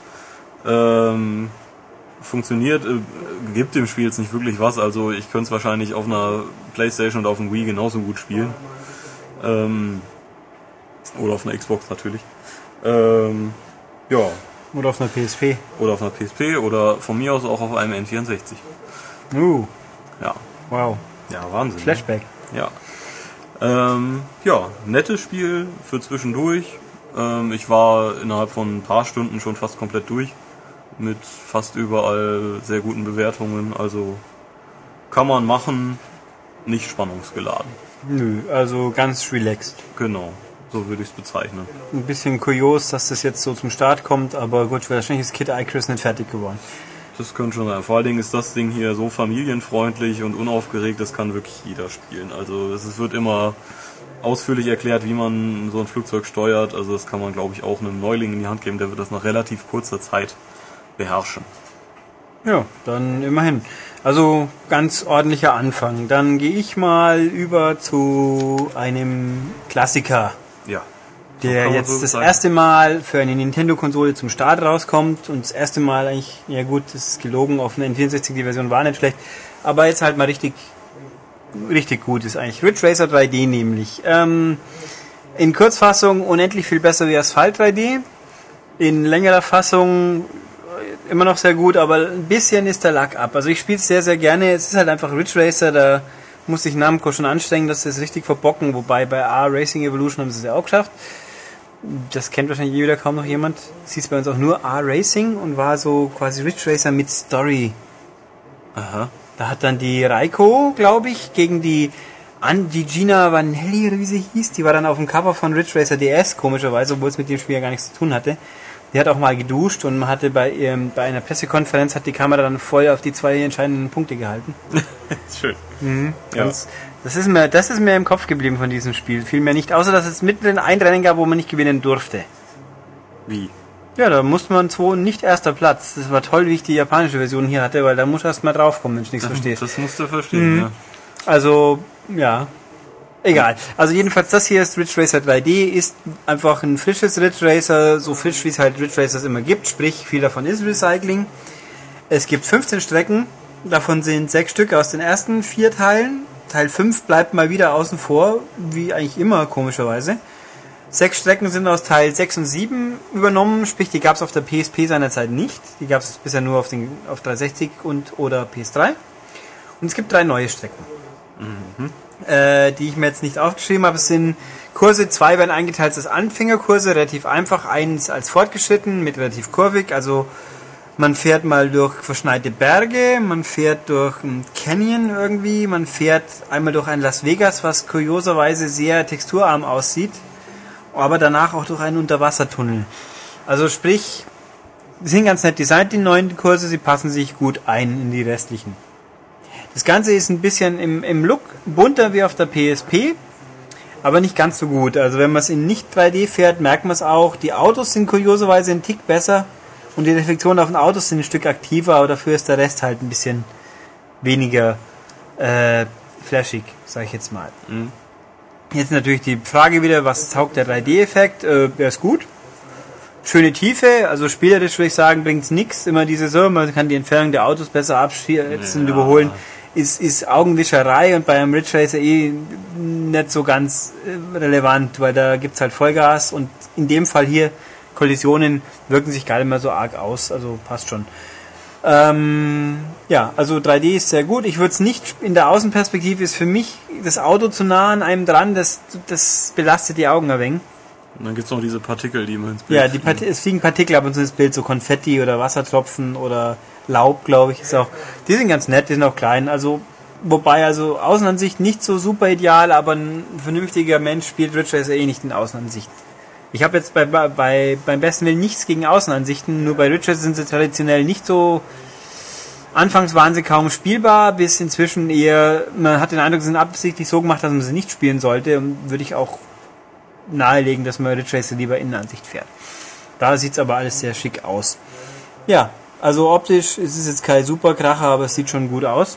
Und so ist es eben jetzt Ridge Racer. Ja, und es ist auch schön flüssig. Und Ja, Spiel, es ist einfach das ganz klassische Ridge Racer. Arcade-Rennspiel bis aufs letzte, sprich Realismus kannst du irgendwo hinkicken.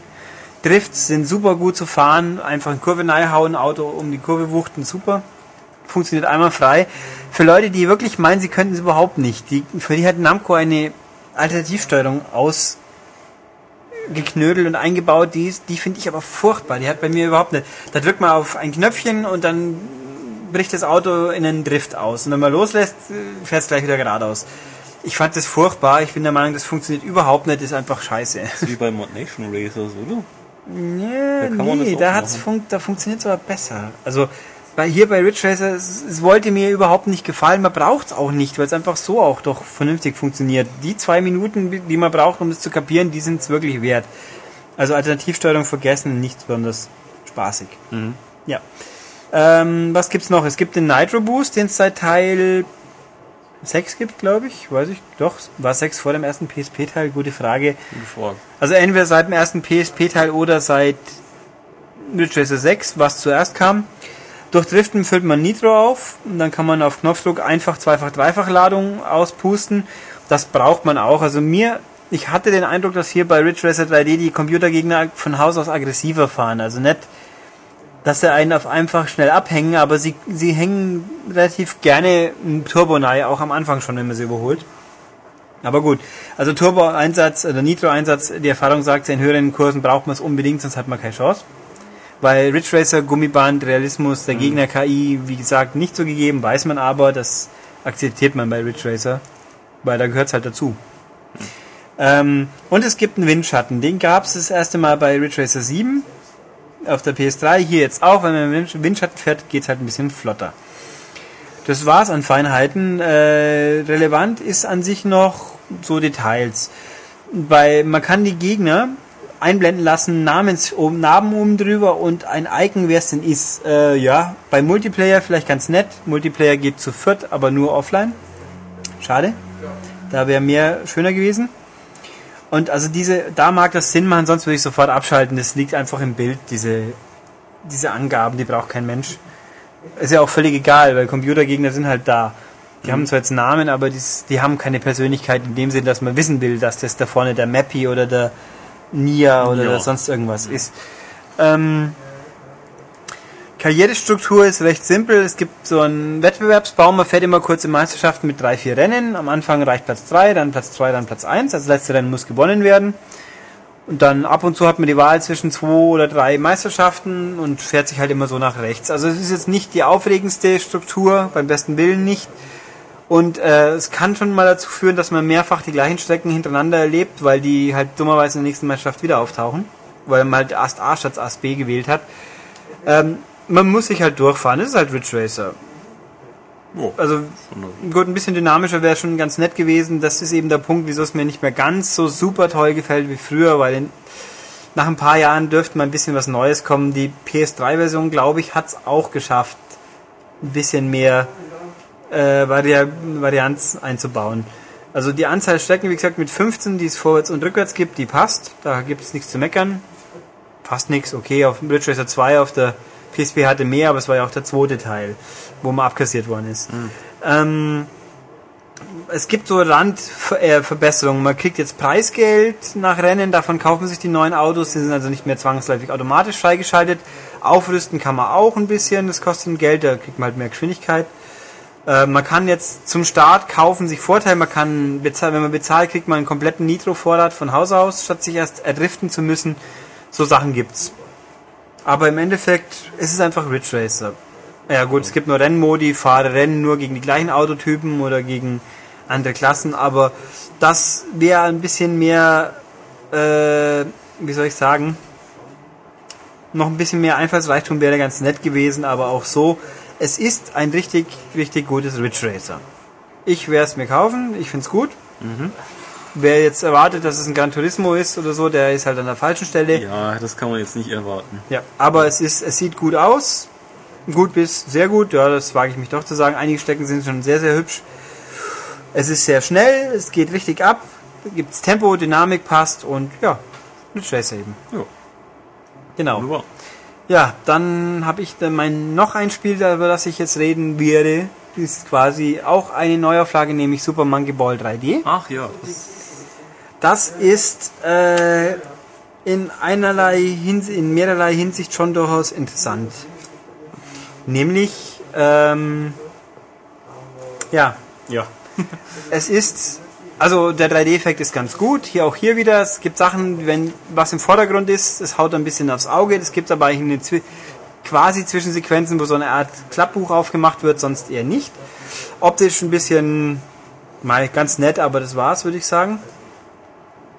Ähm, und es gibt Bewegungssteuerung. Was sich mit 3D nicht verträgt. Nee, das verträgt sich auch nicht. Also ganz kurz und knapp gesagt, wer das Ding mit Bewegungssteuerung spielen will, was ganz okay funktioniert, der sollte 3D ausschalten, weil sonst verliert man permanent den Fokus und hat Doppelbilder, Doppelkonturen will man nicht. Aber gut.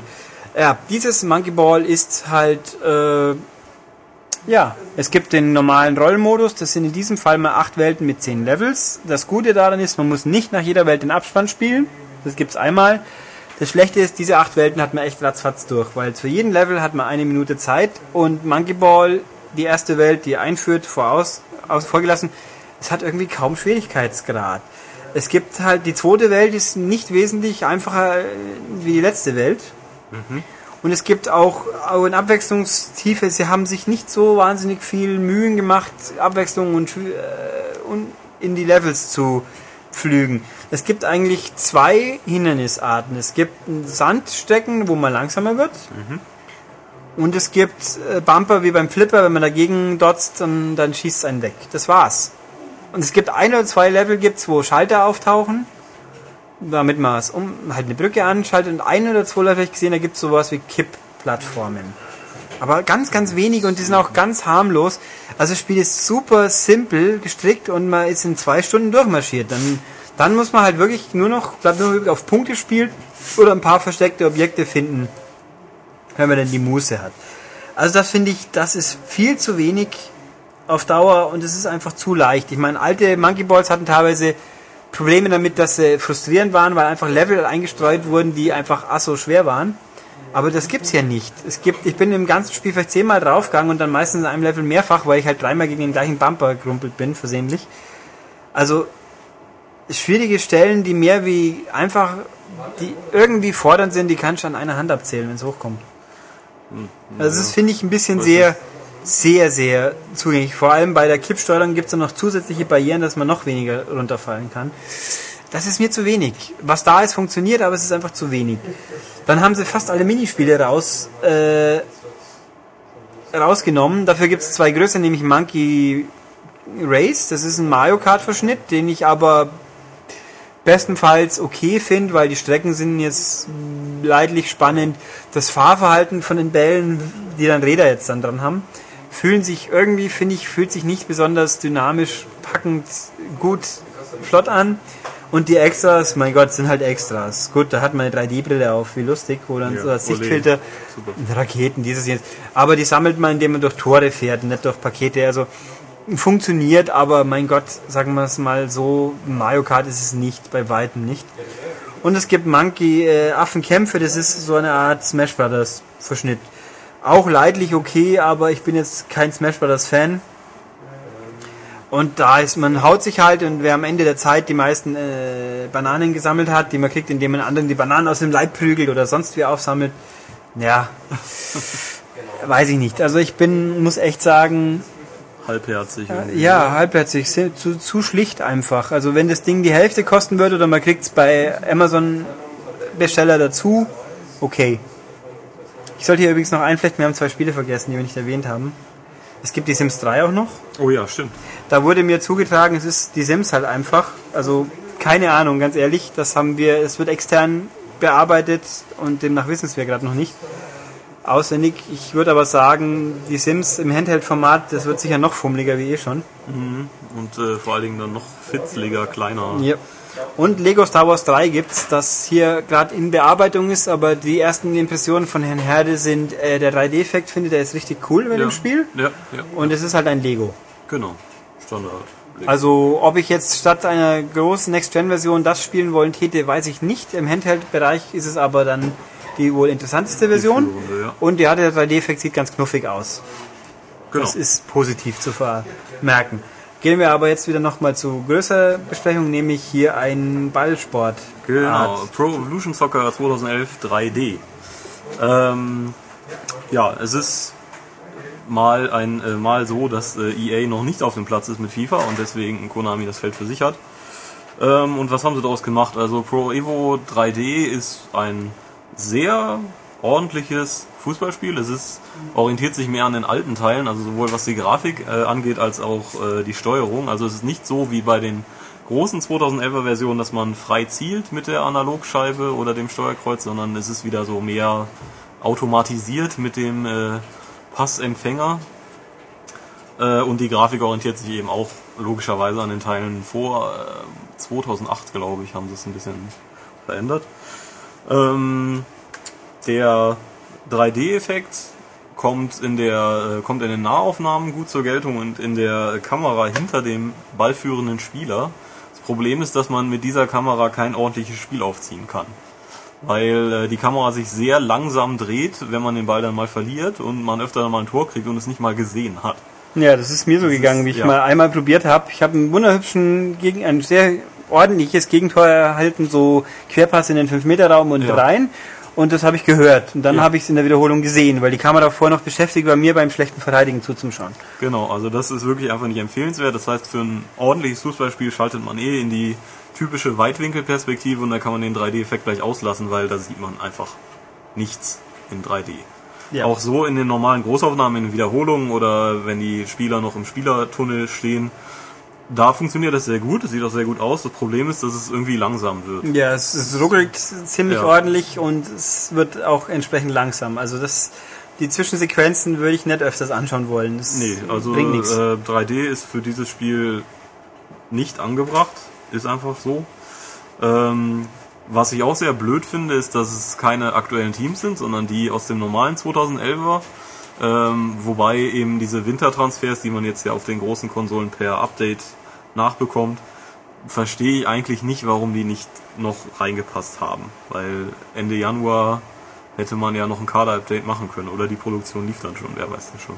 Tja, Aber ähm, ja, das ist natürlich ein bisschen schade. Auch in der Steuerung gibt es natürlich Abstriche, weil es einfach nicht so viele Knöpfe gibt. Äh, das heißt, diese neue Tricksteuerung gibt es nicht. Ähm, die Taktiken, die Schnelltaktiken, die man normalerweise mit Schultertaste und äh, den vier Action-Buttons äh, auslöst, sind hier auf dem äh, Touchpad. Das finde ich ganz gut. Äh, kann man einfach mit dem Daumen schnell einstellen, wenn das Team jetzt auf Konter spielen soll oder linken, rechten Flügel angreifen soll, wie auch immer. Ähm, ja, wie gesagt, es ist nicht so präzise, weil es eben auch das ältere Spielsystem ist. Es gibt ein Street Pass Feature. Äh, Das heißt, äh, wenn ihr eine Meisterliga-Mannschaft habt und äh, mit eurem 3DS im Rucksack irgendwo jemand anderen begegnet, der auch das Spiel hat und das auch aktiviert hat, dann führen die gegenseitig automatisch ein Match durch.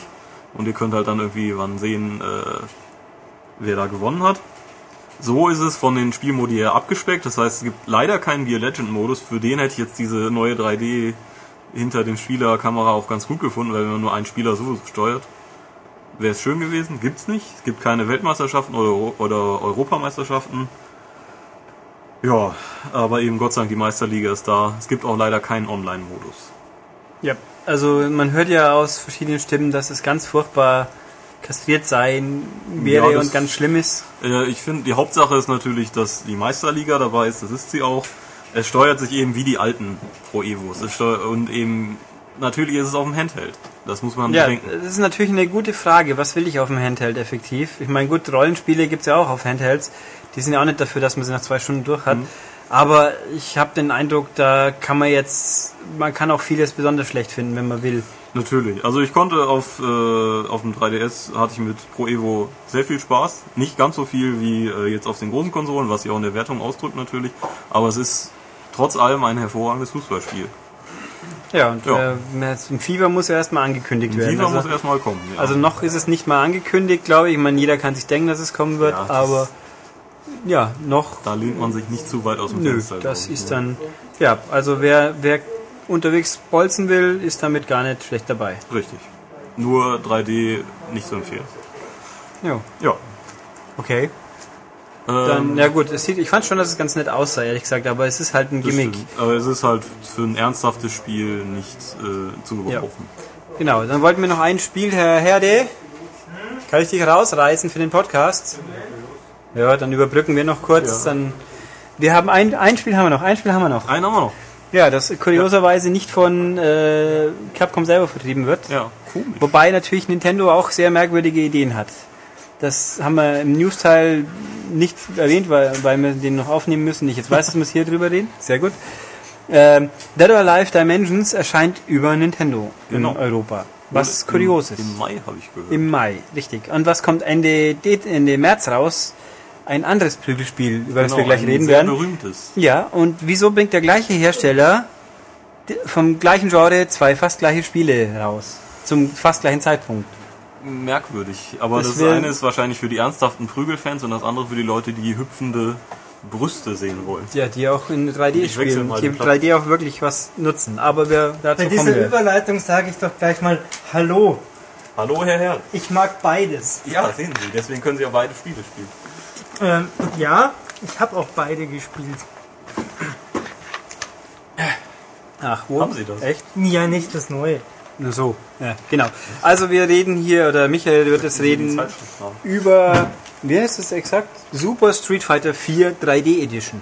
Ja, und ich sehe schon, im Heft hat mir jemand einen Bindestrich zwischen 3D und Edition gemacht, was im Original so nicht sein sollte. Aber es ist der Lesbarkeit zuträglich. Und das ist es bestimmt. Ja, ähm, was wollt ihr von mir? Was kann ich für euch Ja, tun? erzähl doch mal, ähm, wie sich dieses Spiel von den großen Versionen unterscheidet. Es ist Die ja bekanntlich, Hey, die ja bekanntlich so das quasi Nonplusultra aktuell sein sollen. Na, das kann man so nicht sagen. Das ist sicherlich meinungsabhängig. Ja, was wäre denn besser augenblicklich? Ähm, Die ja, aktuelle Generation. Tekken, lol.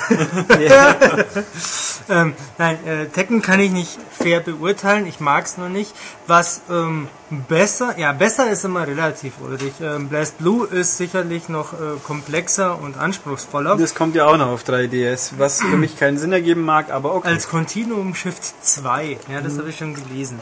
Ähm, ja, aber sprechen wir über Super Street Fighter 4, das man ja tatsächlich von PS3 und Xbox 360 schon kennt. Ich weiß gar nicht, Tobias, gab es das für den PC auch? Äh, Also das, eher- das, äh, Street Fighter 4 gab es. Super Das Street Fighter glaube ich nicht mehr. Weiß ich auch nicht mehr. Also PS3 und Xbox auf jeden Fall. Und jetzt passend zum Start die 3D-Edition, die interessanterweise von Nintendo vertrieben wird und nicht von Capcom selbst. Was aber sich jetzt auf den Inhalt nicht weiter auswirkt. Denn der ist im Wesentlichen ähm, ja, unverändert, kann man eigentlich sagen. Ähm, es gibt den Arcade-Modus, es gibt wieder Seth als Endboss, es gibt alle 35 Charaktere und alle 22 Hintergründe. Es gibt äh, im Gegensatz zu den Konsolenversionen jetzt schon von Anfang an mindestens ein alternatives Kostüm pro Charakter, meistens sogar zwei. Ähm, wir erinnern uns, das sind die, die für sehr, sehr viel Geld äh, bei den Konsolenversionen ähm, peu à peu gekauft werden mussten und meistens ja, sogar recht kacke aussehen. Ähm, die Geldschneiderei bleibt 3DS-Käufern erspart, was ich sehr gut finde. Ähm, was es auch gibt, ist ein äh, Trainingstutorial, wo Einsteigern die ganzen Moves nahegebracht werden und vor allem die Kombos, ähm, wie sie alle so ähm, funktionieren, wo man sich die Finger wund schrubben kann als Anfänger. Ähm, ah, apropos Anfänger, was relativ cool gemacht ist, ähm, da war ich im Vorfeld eher skeptisch, ist die Einbindung des Touchscreens. Denn auf diesem Touchscreen kann man in zweierlei Betriebsmodi ähm, Tastenfolgen drauf ablegen. Soll heißen, ich kann da meinen äh, Dragon Punch als Ryu äh, ablegen. Ulrich, was ist ein Dragon Punch? Äh, ein Schlag, von der ein Drache ausführt. Nein, das ist nicht richtig. Wir hatten es vor kurzem erst, als du es nicht wusstest, und dann habe ich mich so aufgeregt und es dir gesagt. Hast du mir wenigstens zugehört? Hm, Vielleicht. Okay. Spiele Street Fighter und du wirst sehr schnell wissen, was ein Dragon Punch ist. Genau. Das Ähm, ist da. Achso, da hat Hin, runter, schräg runter, Schlag. Ähm, genau, sowas kann man sich quasi auf den Touchscreen legen als eines von vier Feldern.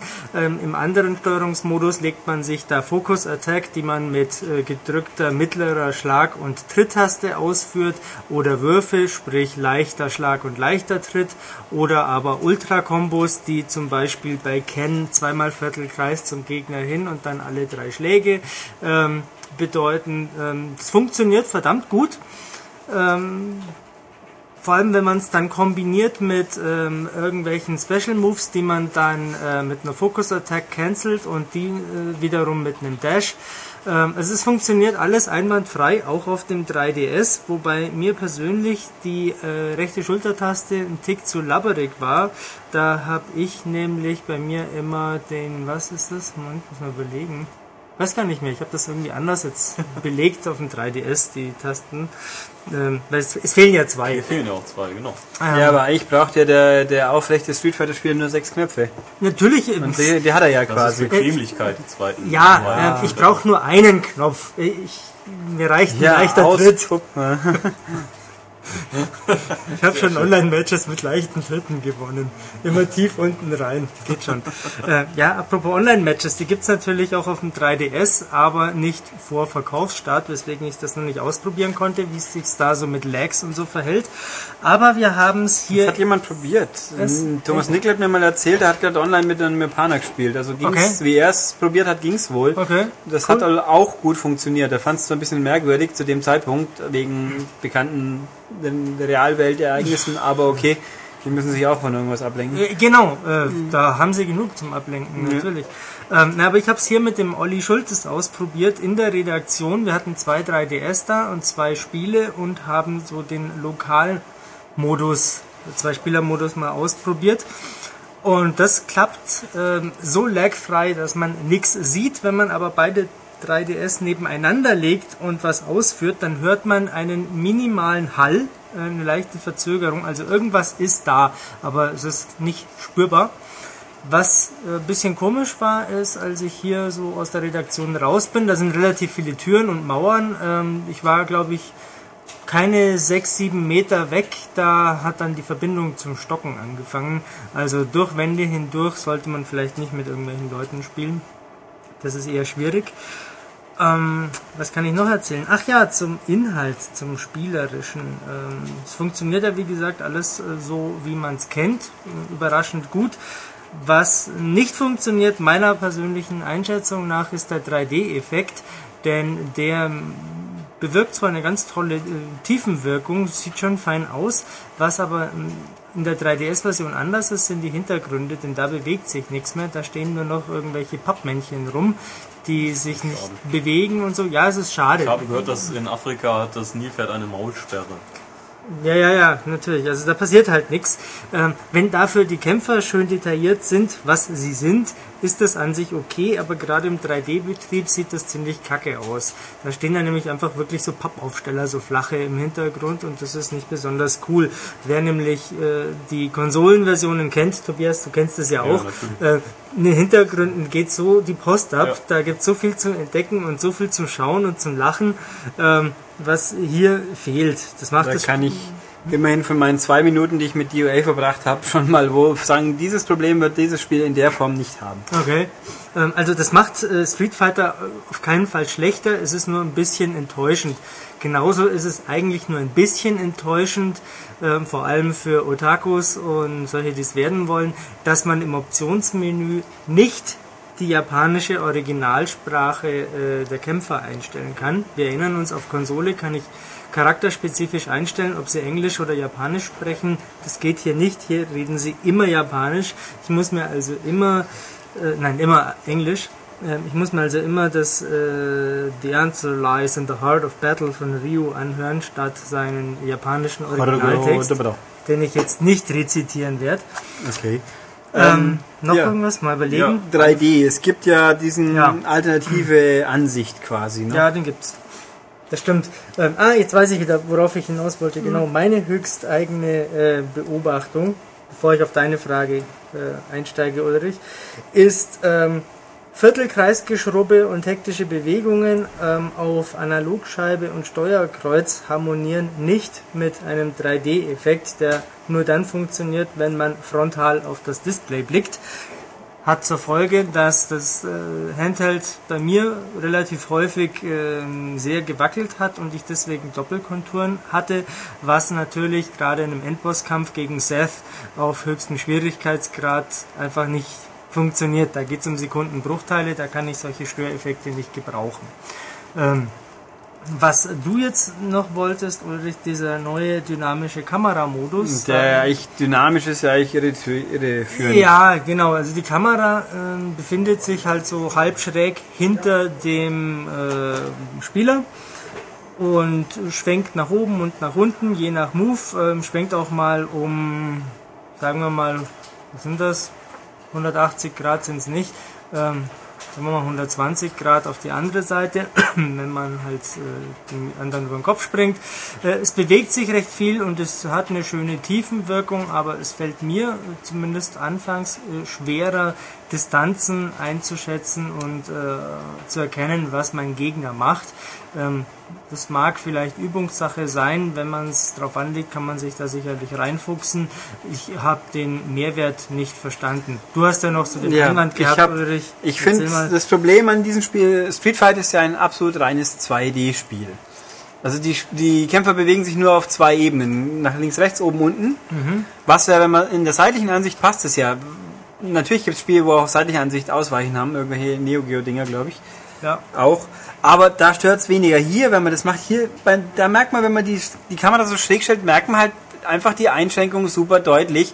Und da, in dem Moment, ähm, hatte ich immer den Eindruck, ich möchte jetzt, dass mein Kämpfer ausweichen kann nach links, rechts. Weil, weil man hier jetzt plötzlich sieht, da neben den Leuten ist ewig viel Raum, da kommt jetzt so ein Feuerball auf einen zu. Wieso weicht er denn einfach aus?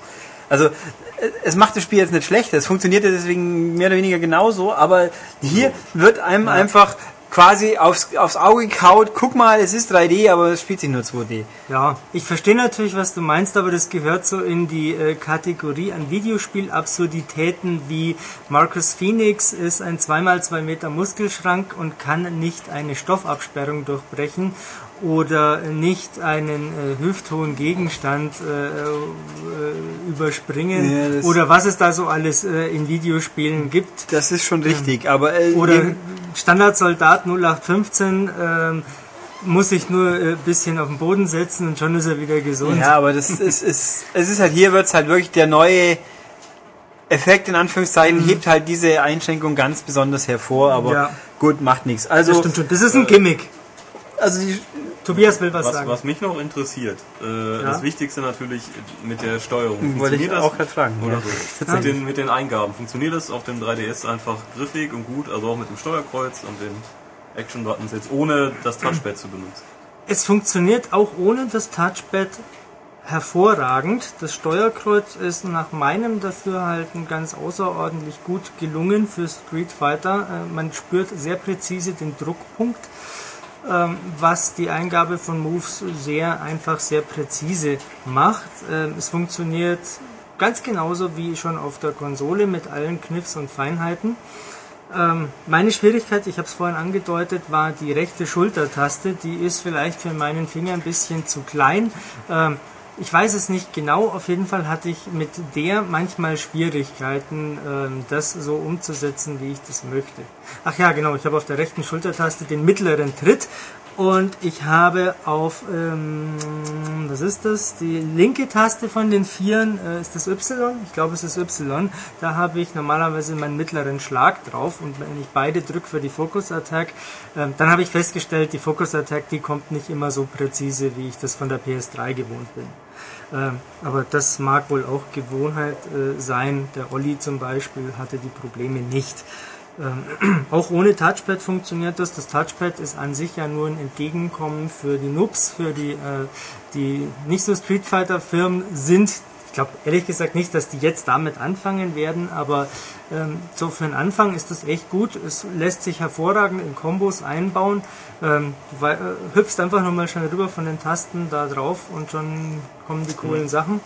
Und was ich ja als mangels Online-Verfügbarkeit nicht ausprobiert habe, aber ähm, gesagt wurde, ist mir, ähm, man soll wohl Online-Matches dementsprechend auch filtern können, damit es schön fair bleibt. Ist ja auch klar, wenn Ja. ich da einen mit Steuerungshilfe habe, der macht mich unter Umständen leichter platt. ja, dann klingt also ganz gut. Wer es also noch nicht hat, also quasi als ein Zweitkauf ist es trotzdem sinnlos, weil es ist ja doch das gleiche Spiel.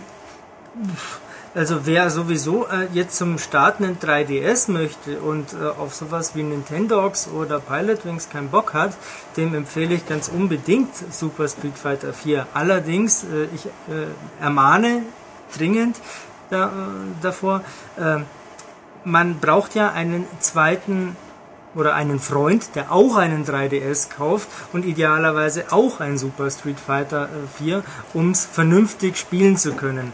Allein passiert folgendes. Man spielt entweder gegen den Computer, was mir relativ einfach vorkam, ich habe es vorhin schon angedeutet, ich habe es relativ schnell mit relativ wenig Gezeter und Geschimpfe auf dem höchsten Schwierigkeitsgrad durchgespielt, ähm, was mir auf der PS3 noch nicht gelungen ist, glaube ich, weiß gar nicht mehr.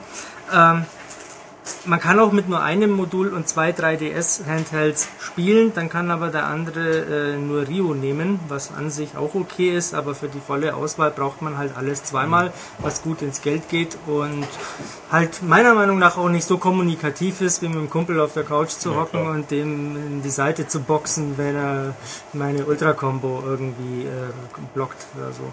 Ja, okay. Haben wir das, also jetzt haben wir glaube ich alle, wirklich alle 3DS-Spiele, die zum Start waren, wenigstens mal namentlich erwähnt. Habt ihr über Lego Star Wars 3 Wir haben erwähnt, dass du den 3D-Effekt ganz toll findest und das Spiel ist halt Lego. Ähm, es ist Lego, es ist äh, ziemlich überraschungsfrei und für nicht ähm, Clone Wars Fans relativ planlos, weil sie einfach nichts checken, worum es da geht, wie immer halt in Lego Spielen. Aber der 3D-Effekt ist nach meiner Meinung nach äh, gigantisch. Äh, nicht, dass es spielerisch sinnvoll wäre, aber ähm, da passiert halt sehr viel, es saust halt viel im Raum rum. Ja, das ist Genau. doch auch nicht schlecht.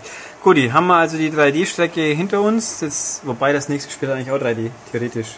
So, Ja, also wir hatten, auch 3D. wir haben heute schon mal versucht aufzunehmen, sind an einer technischen Hürde gescheitert, deswegen geht's jetzt dann nochmal ab, aber das könnte für euch ja vielleicht sogar positiv sein, weil wir fokussierter darüber reden könnten, wer es glaubt. Hm. Okay, also jedenfalls, wenn nicht alles schiefgegangen ist, hört ihr jetzt gleich das nächste Spiel. Ja, und nach den ganzen äh, 3D-Spielen widmen wir uns jetzt wieder dem ernsthaften Shooter-Business mit äh, Crisis 2. Und dazu haben wir uns einen äh, prominenten Gast dazu geholt, nämlich den Colin. Hallo. Hallo, ich grüße euch, ehemalige Kollegen oder welche, die auch nach mir gekommen sind. Ja. Alle. Ja, wir, Alle? Bis auf Ulrich. Also Ulrich, ja, aber ich bin nach dir doch gekommen, der Herr Herde und der Herr Tobias sowieso. Stimmt, da fühlt man sich wirklich gleich so richtig alt. Ah, ist das schlimm. Egal, kommen wir zu den schönen Dingen des Lebens. genau. Äh, du hast nämlich äh, Crisis 2 getestet. Und ähm, ja, wie ist es denn so? Erzähl doch mal. Erzähl doch mal. Sehr schön. Das sind immer so diese Fragen, die einem irgendein brandneues Spiel kommt in die Redaktion. Das kennt ihr ja wahrscheinlich auch. Man ist gerade reingelegt, spielt zwei Minuten, dann kommt irgendein Kollege, guckt über die Schulter und fragt, wie ist es denn so? Nee, eigentlich sagt, kommt der Kollege und sagt, äh, sieht scheiße aus. PS1 Oh, oder ja, was? Natürlich, klar. Ja. Je nachdem, wie sehr sich der gerade Spielende drauf gefreut hat, wahrscheinlich. 6 von 10. Natürlich. Genau, richtig. Sehr gut. Das Ruckeln. Crisis 2, ähm, ja, extrem viele Vorschusslorbeeren, beziehungsweise extrem hohe Erwartungen natürlich gab. Vollkommen zu Recht. Und ich habe so das Gefühl gehabt, nach eben 10 bis 11 Stunden intensiven Durchzockens der Solo-Kampagne, dass das auch einen sehr, sehr hohen Prozentsatz der Erwartungen durchaus erfüllen kann. Äh, es ist kein neuer Meilenstein im Shooter-Genre oder die neue Innovationsbombe, aber ein, ein hochgradig unterhaltsamer Blockbuster made in Germany. Das ist es durchaus geworden. So als Kurzfazit. Okay. Der klingt schon sehr nach PR, der Herr Gäbel. Ja, hör mal. Muss man schon sagen. Ich, wir, wir hören ja auch mal Leute zu, die, die nicht Leser sind, sondern die, die äh, Jobs vergeben wollen. Ach so. Das habe ich Ach, oh, das laut, ach Gott, das habe ich den lauten Teil und so weiter. Egal. Egal. Ähm, hier kurz zum Hintergrund. Also Crisis 2 ist ja nun mal, ähm, ja, wie der Name schon sagt, der zweite Teil äh, dieser Serie und der erste Teil ist nicht auf Konsole erschienen. Äh, muss man den ersten Teil, muss man da die Hintergründe kennen? Werden die irgendwie vorher erklärt oder wie ist das? Also bei mir war es so, ich habe den ersten Teil nicht gespielt. Ich bin ja ziemlich notorischer PC-Verweigerer, bin also entsprechend wirklich als, als absoluter Noob an Crisis 2 rangegangen und äh, hatte anfänglich natürlich mal, wenn man so mit, mit, mit, also man wird ja so mitten in die Geschichte einfach reingeschleudert und hat irgendwie das Gefühl, da ist vielleicht was davor passiert. Aber die haben es letztendlich dann wirklich so gelöst, dass fast alle Fragen oder alle Sachen, die zumindest für das Verständnis von Crisis 2 wichtig sind, ähm, in, in Form von Flashbacks und auch teilweise schon ziemlich früh irgendwie erklärt werden. Ich meine, letztendlich ist es eine neue Geschichte, ein neuer, neuer ähm, Standort des Spiels, ein neuer Held und äh, quasi fast alles ist neu. Und Dinge, die eben relevant sind aus dem ersten Teil, die werden eben in Form von Flashbacks oder von Gesprächen mit Leuten, die man vielleicht aus dem ersten Teil kannte. Und wenn man sie nicht kannte, die aber so gut vorgestellt werden, dass man sie dann eben kennenlernt und versteht, welche Rolle sie im ersten Teil gespielt haben. Ähm, das wird alles sehr, sehr schön rund gemacht. Also ich glaube, der Gefahr war man sich durchaus bewusst. Und äh, ich würde sagen, da kann man äh, Entwarnung geben. Äh, man, man versteht das Spiel auch, wenn man den ersten Teil nicht gespielt hat. Ich habe eine Frage. Ja. Ähm, ich weiß ja nun, dass der Herr Cevadielli von Crytek im Vorfeld sehr viel Wind gemacht hat und eine dicke Hose markiert hat, wie geil doch die CryEngine 3 ist und dass das doch das Beste seit Erfindung äh, des Pixels ist. Ähm, wird das Spiel, so wie du es in der Gänze erlebt hast, ähm, diesem Engine-Hype gerecht? Also du hast ja vorhin schon gesagt, so bahnbrechend innovativ ist es nicht. Ähm, wie verhält sich das mit, sagen wir mal, einem Killzone 3 oder was da momentan so Grafikreferenz ist? Ja, also ich, da würde ich jetzt schon sagen, dass Killzone 3, also äh, sagen wir mal so, Crisis 2 hat wirklich das Pech, dass Killzone 3 kurz davor erschienen ist. Und Killzone 3 ist, ist nach wie vor die Messlatte. Also Crisis 2 hat, hat für meinen Geschmack sehr, sehr, sehr schöne Momente. Äh, Es sieht teilweise beeindruckend aus, gerade was so die Weitläufigkeit der Areale angeht. Da haben die sich teilweise in New York so richtig ausgetobt, wenn man dann mal irgendwo auf einem, auf einem Wolkenkratzer steht und einfach mal das gesamte Kampfgebiet so ein bisschen überblicken kann. Also wenn man das zum Beispiel vergleicht mit einem deutlich älteren, aber teilweise vom Setting her und vom Ablauf vergleichbaren Resistance 2, was gut ist, war jetzt nie technische Referenz, ähm, da sieht Crisis 2 schon sehr, sehr, sehr, sehr, sehr gut aus. Ähm, also ich hatte ja auch den Vergleich mit der PC-Version Die, da muss man allerdings sagen, da ist noch deutlich mehr. Da sind irgendwie noch mehr Effekte drin, da ist die Bildrate konstant, irgendwie, sag ich jetzt mal so bei 60. Also laut äh, einem Entwickler, den ich nicht namentlich nennen darf, der aber vor Ort war, der sagte, ähm, es würde auf, auf beiden Konsolen konstant mit 25 bis 30 Bildern laufen. Das macht natürlich schon einen Unterschied, gerade wenn man beide Versionen nebeneinander hat. Ähm, Also die 360-Version im Speziellen, die sieht schon sehr, sehr, sehr gut aus, aber ist eben auch keine Technikreferenz. Auch das muss man einfach mal sagen. Ähm, Ein schönes Spiel, teilweise sehr schön, teilweise weniger schön, aber ähm, einfach nur sehr schön. Aber nicht, äh, also die Messlatte wird damit sicherlich nicht höher gelegt. Ähm, wie ist das denn mit der Spielmechanik? Also Crytek-Spiele, jetzt speziell ähm, Far Cry und äh, Crisis 1, ähm, waren immer im Gegensatz zu einem Call of Duty zum Beispiel, äh, gab es immer sehr große Areale. Man konnte da von Punkt A nach Punkt B, wie man eben wollte. Hatte natürlich auch den Nachteil, dass einen die Feinde komischerweise aus drei Kilometer Entfernung gesehen haben. Wenn man im Gebüsch hockt. Genau. Ähm, funktioniert das im, äh, in, in New York genauso? Äh, Also ich, ich hatte, war erst ein bisschen skeptisch, habe dann aber nach eben Beendigen des Spiels für mich den, den Schluss äh, gefunden, den Salomonischen, dass es eine sehr gute Kombination ist. Also es wird schnell klar, dass New York definitiv keine offene Insel ist. Äh, Das Ganze ist mehr missionsartig aneinander geklatscht. Was ich nicht schön finde, ist zwischen diesen Missionen, das ist so ein bisschen von Call of Duty inspiriert, sage ich mal, diese ähm, diese virtuellen Strategietische, wo irgendwelche Gittermodelle sind und irgendwelche Punkte biepen und also so, so taktische virtuelle Science-Fiction-Karten. Wo man eigentlich nicht weiß, was passiert, billig. aber Also- man weiß, was damit aus angedeutet halt werden so soll. äh, Genau. CSI-mäßig cool aus Ja. irgendwie. Ja, genau, aber letztendlich kaschiert das wahrscheinlich einfach nur Ladezeiten oder die Frage, Moment, ich war doch eben noch im Park, wieso bin ich denn jetzt irgendwie zu Fuß der, der, der Freiheitsstatue, so ungefähr. Ich glaube, es ähm, ist ganz egal, also das wird nicht so ganz flüssig erzählt, aber was, was die, die, die, die Spielmechanik angeht, es hat halt nichts mit dem Call of Duty, mit schlauchartigen Levels und nur gescripteten Events zu tun.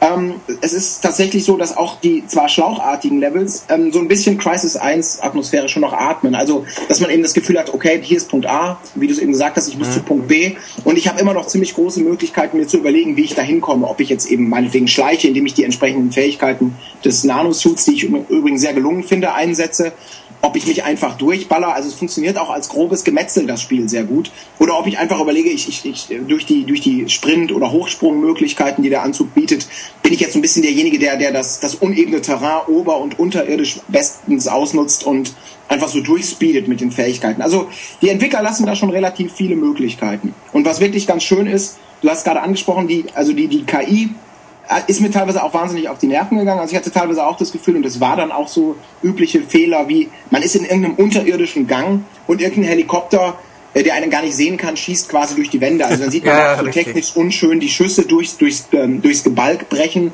äh, die einem natürlich nichts tun, aber einfach so ein Grafikfehler.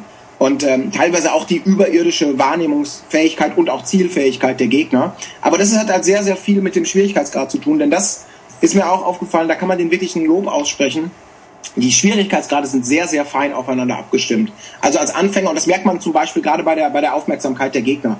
Da, ich habe dann mal auf Easy gespielt, ein Level, und konnte quasi parallel zu irgendeinem Alien daherschleichen, ohne dass es mich bemerkt hat, wo ich genau wusste, okay, wenn ich das jetzt auf normal gespielt hätte, hätte der mich aber sofort fertig gemacht. Und entsprechend nochmal intelligenter sind sie dann auf den beiden höheren Schwierigkeitsgraden. Also ich glaube, hier findet schon jeder das, was er so will. Das ist, das finde ich verhältnismäßig gut gelungen.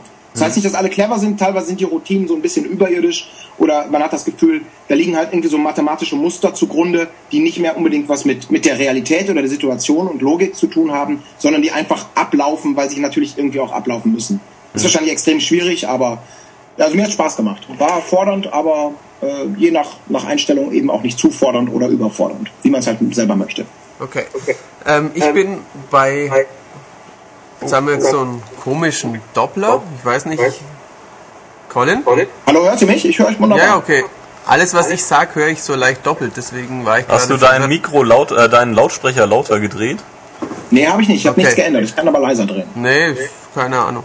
Hört man komischerweise nur mich. Vielleicht habe ich eine andere Stimmlage, die irgendwie reflektiert wird. Ich weiß nicht. Ich hatte gestern so nach drei Stunden ist es jetzt oder dreieinhalb im Spiel die erste längere Fahrzeugsequenz. Ähm, wie häufig kommt denn sowas vor und ähm, sind die auch gut? Weil die erste fand ich ziemlich planlos. Man steigt in ein Auto ein, wird von allen Seiten beschossen und fährt ja so in schlechtem Halo-mäßig ähm, einfach eine ewig lange gerade Straße entlang und schießt dabei zehn gegnerische Trucks kaputt oder sowas. Das war diese Highway-Sequenz. genau, ne? ja, richtig. Die war Ja, ich, ich, wenn ich mich recht erinnere, kommt sowas noch einmal vor. Und Okay. äh, natürlich kann es sich auch Crisis nicht komplett äh, sparen, so diese, diese, diese arg überstrapazierten Shooter-Klischees irgendwie Mhm. zu zitieren. Also die Fahrsequenzen, genau wie du es gesagt hast, ich hatte auch das Gefühl, das ist so, wir müssen es drin haben, weil es einfach dazugehört.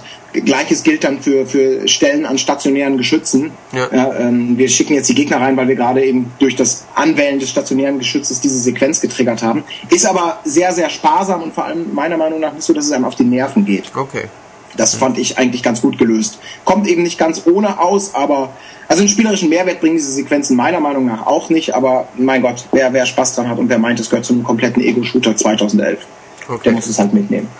Ähm, wie sieht das von der Story her aus? Also Crisis 1 wurde immer vorgeworfen, dass es doch eben sehr platt war, obwohl es jetzt der Plot auch nicht äh, wirklich platter war als jetzt von einem Call of Duty. Und jetzt haben sie ja damit sehr geworben, dass ähm, die Story von Teil 2 von diesem äh, Richard K. Morgan geschrieben wurde, der wohl auch schon äh, einige Bestseller geschrieben hat. Ähm, ist da was hinter oder ist das trotzdem nur das äh, Held rettet die Welt Schema? Also äh, die, die, die Geschichte nimmt ein paar extra Wendungen hier und da, aber im Kern ist es genau diese Geschichte, die du, also meiner Meinung nach, die du gerade gerade angesprochen hast. Also natürlich haben sie sich arg Mühe gegeben, viele Charaktere reinzubauen, auch mal so Nebenfiguren, die so, wie das halt heutzutage zu einer Fernsehserie oder zu einem, zu einem Kinoerlebnis gehört, dass man äh, äh, die dann irgendwie drei Kapitel später sich plötzlich als gut oder böse outen und hat irgendwie so ein, diese ganze Nebensequenz mit den mit den Alien-Viren, die halt äh, die die Menschheit quasi infizieren und deswegen New York evakuiert werden muss. Da sind aber so ein paar Stränge, dieser zum Beispiel, der, die wirken so ein bisschen reinge, reingekloppt für meinen Geschmack. Also gerade das mit den Zivilisten, da hatte man nie wirklich das Gefühl von, von, von Bedrängnis oder ach Gott, denen geht's wirklich schlecht. Da gibt's so ein, zwei große Momente, sag ich mal, äh, die ich jetzt aber auch nicht spoilern will. Aber im Großen und Ganzen nimmt man das irgendwie so beiläufig wahr. Ach so, da ist noch irgendwas mit dem Virus. Okay, der gut gehört hat noch dazu. Also man, die haben sich schon Mühe gegeben, das Ganze so einigermaßen filmmäßig zu inszenieren. Und die Sprachausgabe ist auch absolut hervorragend. Gleiches Bild für die Animation und die Gesichtermodelle. Kann man überhaupt nichts sagen, aber also für die Story wird das Ding sicher keinen Oscar bekommen. Das ist alles okay und das ist zeitgemäß, aber auch hier, also es ist jetzt meiner Meinung nach weder innovativ noch so außergewöhnlich erzählt oder inhaltlich außergewöhnlich, dass man hier sagen müsste, jawohl, das ist- hebt Crisis 2 ganz klar äh, hinter anderen Shootern ähm, hervor. Okay. Ähm, was ich finde, also wir haben ja schon angesprochen, quasi die Spielmechanik mit ähm, hier Klettern, da, da Stealth, da in U-Bahn, da kann man sich mal verschanzen oder so. Ähm, was mir halt noch aufgefallen ist bisher, es ist einfach von, auch von den Shootouts generell, es bietet einem viel mehr Möglichkeiten, weil bei einem Killzone, wenn ich verwundet bin, ich gehe in Deckung, ich hoffe, dass ich gerade nicht getroffen werde, es ist ziemlich ja Adrenalin geladen, spannend. Ich überlebe, gehe dann wieder aus der Deckung und baller. Und bei Crisis habe ich halt wirklich die Möglichkeit, in einem Gefecht ähm, zu sagen, jetzt ist gerade meine, ja, man hat ja so eine Energieleiste quasi neben der Lebensenergie, eine Anzugenergie. Und wenn die einigermaßen mittel ist und die lädt ja ziemlich schnell wieder auf, dass man sagen kann, ich ziehe mich jetzt aus dem Gefecht zurück oder ähm, ich schleiche einfach woanders hin. Das finde ich einfach einen völlig anderen Spielansatz. Das Absolut, das sehe ich, auch so. Das hat mir auch viel Spaß gemacht und ich glaube, auf höheren Schwierigkeitsgraden kommt man auch gar nicht umhin, diese angesprochenen taktischen Möglichkeiten auch wirklich einzusetzen. Also das gibt, ich habe auch das Gefühl gehabt, es gibt einem eine sehr flexible Spielweise einfach und es funktioniert auch gut. Einige Dinge sind da ein bisschen übers Ziel hinaus. Da gibt's ja so Perks zum Beispiel, indem man Alien-Energie einsammelt, kann man sich so äh, Perks ein, Ja, ja. freischalten, wie zum Beispiel siehe die Schritte der Feinde, um deren Routen zum Beispiel besser zu erkennen. Also da hatte ich das Gefühl, zumindest auf dem normalen Schwierigkeitsgrad, also kann ich drauf verzichten. Okay. Brauche ich irgendwie gar nicht. Aber sonst halt, sage ich mal, dieser, dieser leicht Zelda-hafte Ansatz, dass man sagt, nutze die Fähigkeiten so, wie du willst, um hier in diesem Abenteuer, Abenteuerspielplatz vorwärts zu kommen, äh, der geht ganz gut auf größtenteils. Und ich finde, für einen Shooter ist das auch wirklich ein, genau wie du es gesagt hast, ein anderes Spielgefühl. Ja. Also das hat mir auch Freude gemacht. Ähm, die Perks, die du jetzt angesprochen hast, das ist das mit der linken Hand, oder? Wenn dann die linke Hand ins Genau. Bild kommt und man Genau. irgendwelche Sachen upgraden kann. Ganz genau. Wo, wo die äh, Bildschirmschriftgröße unfassbar klein ist. Also wenn man daheim spielt und mal zwei, drei Meter weg sitzt, ist es extrem schwierig zu lesen. Das ist auf PC ausgelegt, Ja, denke ich. Ähm. Ja. Ich würde gerne mal ähm, ein bis zwei Kritikpunkte in den Raum werfen, die mir nach jetzt, keine Ahnung, zweieinhalb Stunden Spielzeit oder so aufgefallen sind.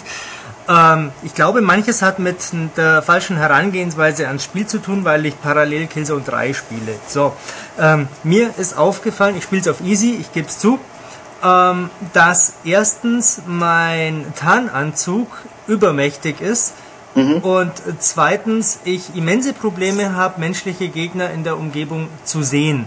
Das führt also dazu, dass ich entweder äh, mir die Zeit nehme und mein äh, Visor, mein Sichtgerät einschalte und dann so fernglasmäßig wie in Far Cry die Umgebung abcheck und dann markiere, was da so äh, rumläuft.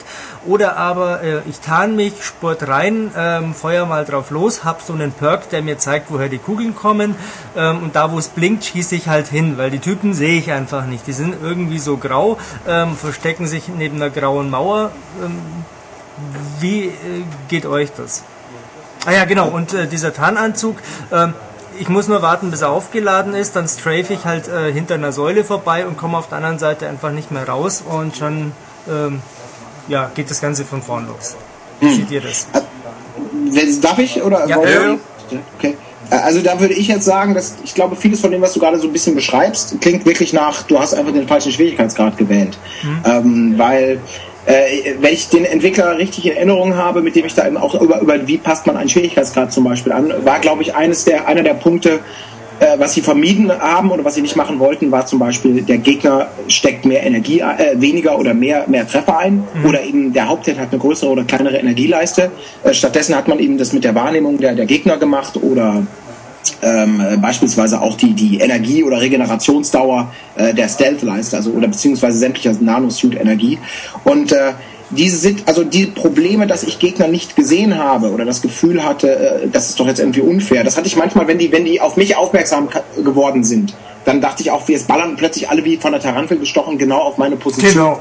Also wo das, wo ich genau, was ich vorhin meinte mit dieser Intelligenz, in der in dieser Millisekunde, in der ich meinen Kopf über die Brüstung halte, da können nicht zehn völlig verschieden positionierte Soldaten äh, mich ebenfalls entdeckt haben, äh, anvisiert und abgedrückt haben und fünf von denen treffen noch. Das ist einfach nicht glaubwürdig. Ich glaube, also das sind dann so vielleicht die Grenzen, aber im Großen und Ganzen diese Kritikpunkte, die du gerade genannt hast, sind mir beim Spielen nicht so wirklich aufgegangen. Ich meine, es ist nicht alles glaubwürdig und realistisch, das ist schon, ist, ist, ist klar, aber ähm, vielleicht hättest du einfach einen höheren Schwierigkeitsgrad nehmen sollen. Vielleicht, also auf normal kam mir das schon relativ ausgewogen, bis auf genannte KI-Mängel vor. Dann werde ich das also, anpassen. Ja, mach, mach das mal. Also, ich meine, nichtsdestoweniger ist, ist glaube ich, bis zum Ende hin, es gab eine Sequenz, wo ich mich ein bisschen aufgeregt habe. Da gab es auch ein, zwei kleine Bugs drin. Es gab da einen Boss-Fight, wo ich irgendwie 15 oder 20 Versuche gebraucht habe. Die haben auch- also da gab es ganz bizarre, ich lade die letzte Granate nach und dann ist die letzte Granate weg, Bug. Das konnte sich der Entwickler auch nicht erklären. Ich hoffe, das ist in der, in der, in der, in der Verkaufsversion dann tatsächlich weg. Aber abgesehen davon fand ich es auch normal einen sehr angenehm fordernden, aber nie überfordernden äh, elf, Met äh, elf Stunden Action-Marathon. Also das fand ich nicht. Das Einzige, was mich gestört hat, ein bisschen, und ich weiß nicht, wie das nach drei Stunden jetzt äh, oder nach zwei, je nachdem, wie lange ihr jeweils gespielt habt, euer Eindruck ist, ist die Tatsache, dass es also das, was ich mir erhofft habe von diesem, was man 2011 auch erwarten kann, weil Aliens in New York einfallen, dann will ich einfach Größe, Bombast und, und äh, offener Unterkiefermomente haben, dass die wirklich erst so ab der zweiten Spielhälfte kommen. Also die erste Spielhälfte war spielerisch toll, aber einfach hochgradig unspektakulär und diese großen Momente kamen erst später. Also mein, Äh, und dann kommen die zwar auch, aber das hat ein bisschen lang gedauert. Also man muss dem Spiel, glaube ich, schon eine Chance geben, um so das Gefühl zu haben, ja doch, es hat auch diese Call of Duty-Momente, was Inszenierung angeht. Also ich denke mir jetzt schon nach den zweieinhalb Stunden immer wieder, ähm, erstens, boah, cool. Ähm, und zweitens, das ganze Spiel scheint mir sehr äh, als Technik-Demo für die Cry-Engine zu äh, dienen. Weil da kommst du mal aus einem, keine Ahnung, aus einem Gebäude oder so raus und dann überstrahlt mich da die Sonne im Hintergrund. Ähm, Oh, also das ist so ja, ein bisschen so ein Technikgeprozess. So, schau mal, was wir darstellen können. Dann kommen wieder irgendwelche Lichtflirrereien, die da im Raum stehen und äh, diverses. Das gefällt mir schon sehr gut. Ja, auf jeden Fall. Also das, das, das ist auch gar keine Frage. Ich meine auch diese großen Momente tatsächlich mehr so inszenatorisch. So, also nach ja. dem Motto, jetzt kommt aber mal Godzilla und haut das Hochhaus um. Ach so, was meinst du? Ja, so sowas einfach. Ich habe eine Also, Brücke kein gesehen, Spoiler, keine. Sorge, es gibt keinen Godzilla noch keine anderen japanischen Monster. ähm, aber eben genau dieses, dass man so denkt, wow, gut, dass ich einen großen Fernseher habe oder gut, dass ich einen Beamer habe oder so ne, und alles aufgedreht habe. Aber das, das kommt dann schon noch. Eine Frage, die ähm, sicher manche Zuhörer interessiert, ist Crisis brutal und wenn ja, ist es in Deutschland äh, vollständig? Äh, es ist vollständig, weil es nur eine Version gibt. Das Spiel ist nicht über, übermäßig brutal, weil die Thematik es auch gar nicht unbedingt hergibt. Ähm, ich hatte durchaus meine Störmomente in dem Spiel. Also sprich, natürlich kann man Headshots und solche Geschichten machen, aber, aber Gegner sind zum Beispiel immer maskiert. Äh, es gibt keine großen äh, Splatter-Einlagen im Sinne von Gliedmaßen abtrennen oder, oder riesige Blutfontänen. Das Spiel ist hart, aber lange nicht so hart wie irgendwelche Kriegsshooter oder, oder andere Spiele, wo man denkt, muss das denn sein? Also das ist schon auf einem sehr moderaten Level. Also was es nicht gibt, äh, sind Ragdoll-Effekte und Texturen äh, oder Schadenstexturen bei Leichen. Das gibt's Das aber ist in, ganz genau. in Das habe ich, da habe ich mich auch sehr drüber gewundert. Das Genau. hat mich auch teilweise gestört, weil man ja doch irgendeine Interaktion mit Zivilisten erwartet, zum Beispiel. Also ich hatte da so meinen magischen Moment. Da bin ich das erste Mal äh, bin ich in irgendwie so, so in, in, in Untergrund oder in so was Katakombenartiges. Ja, wo dann diese Zombies so rum, rumlungern quasi. Genau. Und ich Mhm. dachte, oh Gott, oh Gott.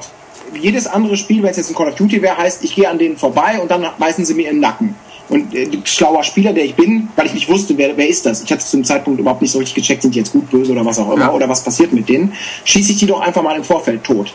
Und dann reagieren die halt gar nicht. Egal, ob man eine Granate wirft in der Nähe, also sie reagieren überhaupt nicht. Nee, sie- also, man, sie können halt- nicht getroffen werden quasi. Ganz genau, die können wieder, also die sind einfach nicht da. Das ist, man könnte denken, es ist ein Bug auf den ersten Blick. Und das habe ich auch tatsächlich getan, ähm, weil ich das persönlich als sehr inkonsequent empfunden habe. Habe darüber auch mit dem Entwickler gesprochen, der mir aber eben sagte, nein, man habe damit rumprobiert und das wäre das einzig wirklich glaubwürdige, äh, oder was heißt glaubwürdige, das wäre ein konsequentes Verhalten gewesen. Sie meinten, wenn es halt so zum Beispiel gewesen wäre, du hast ein großes Gefecht und da läuft dir permanent irgendeiner von deinen Kollegen vor das Fadenkreuz und die haben sich dafür entschieden, dass du nicht auf, auf nicht feindlich gesinnte Polygonfiguren schießen darfst, beziehungsweise äh, nicht mit denen interagieren kannst im Negativen.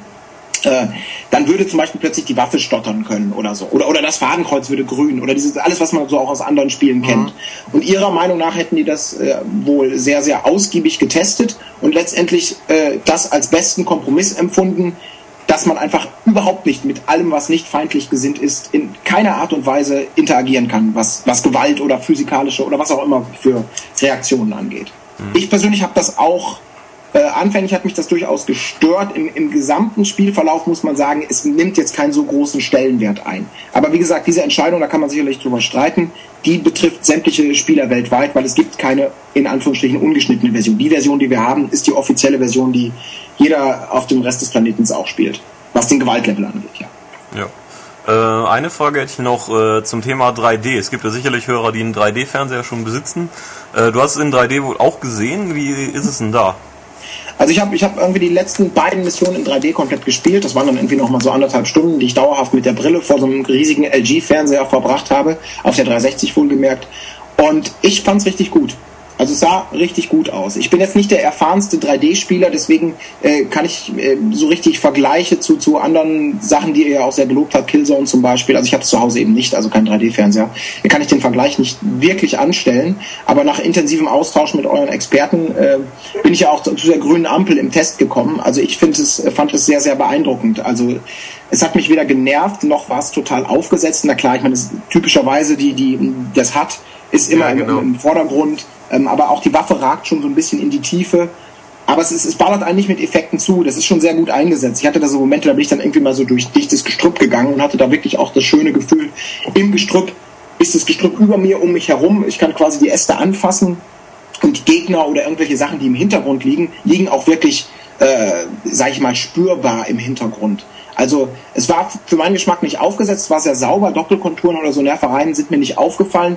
Die Bildrate ist nicht großartig runtergegangen. Ähm, also so richtige Störfaktoren sind mir dabei nicht aufgefallen. Also mir hat es wirklich Spaß gemacht, sodass ich anderthalb Stunden ohne Kopfschmerzen und ohne angenervt zu sein oder ohne das Gefühl zu haben, boah, die neun Stunden davor waren aber viel besser in 2D, äh, gerne gespielt habe. Dann mische ich mich auch mal wieder kurz ein. Hallo Colin übrigens. Hallo Ulrich. Ähm, ich habe die Tage mal ein bisschen mit diesem 3D rumexperimentiert, was denn wohl passiert, wenn man es auf einem Nicht-3D-Fernseher benutzt. Das ist sehr lustig bis bescheuert, aber okay. Äh, mir ist aufgefallen, Crysis verlangt auf der 360, man möge es bitte mit 1080p laufen lassen, sonst ginge das 3D nicht. Das ist jetzt natürlich für sich allein betrachtet ja und, aber lustigerweise andere 360-Spiele verlangen wiederum, dass man sie auf 27p stellt. Ich glaube, Das Blob war es zum Beispiel. Äh, also Nee, ich, nee Topspin war es, glaube ich. Okay, da ist eh kacke, das 3D. Also es ist nur eine Randbemerkung, keiner weiß, wieso es so ist. Ich finde es bloß witzig, weil man dann ähm, nach Willen der Hersteller bitteschön hin und her schalten soll. Aber gut. Komisch, ja. Ähm, Vielleicht ist, weil es keine ein, eine einheitliche Norm einfach gibt oder Technik dafür, ne? Nö, auf der 360 sowieso nicht, das ist ja auch Ja. klar. Jo. Von euch? Ja. Also ja, ich so- habe noch eine abschließende Frage. Ja. Du hast ja vorhin gemeint, die Sprecher wären sehr, sehr toll. Du hast auf Deutsch gespielt, oder? Mhm, genau. Okay, also da gibt's Türkei, ni- nichts zu meckern, oder? Überhaupt nicht. Also Okay. ich, hatte den Eindruck, man merkt, es kommt aus deutschen Landen und Deutsch war vielleicht, ich meine, vielleicht bei der Entwicklung nicht die Primärsprache, ist ja auch ein internationales Team und natürlich auch ein Spiel für den internationalen Markt. Aber äh, es sind haufenweise auch bekannte Sprecher aus, aus Film und Fernsehen dabei. Manfred Lehmann als Action-Ikone sei genannt, der, glaube ich, einem der, der Marine-Vorgesetzten seine Stimme leiht. Also sehr, sehr, sehr gut. Richtig, richtig gute deutsche Synchro. Also, eine, eine, also da würde ich höchstens sagen, das kann man auch thematisch wieder nicht vergleichen. So Bioshock hat ja auch eine Okay. unfassbar gute Synchro, meiner Meinung nach. Ähm, da gibt's nicht viele Spiele, die so aufwendig verfahren. Also kann man mit gutem Gewissen auf Deutsch spielen und wenn man sich als Xbox-Besitzer zumindest die deutsche Version holt, hat man ja eh nur die Wahl zwischen Deutsch und Türkisch, denn weitere Sprachspuren sind ja nicht drauf. Nee.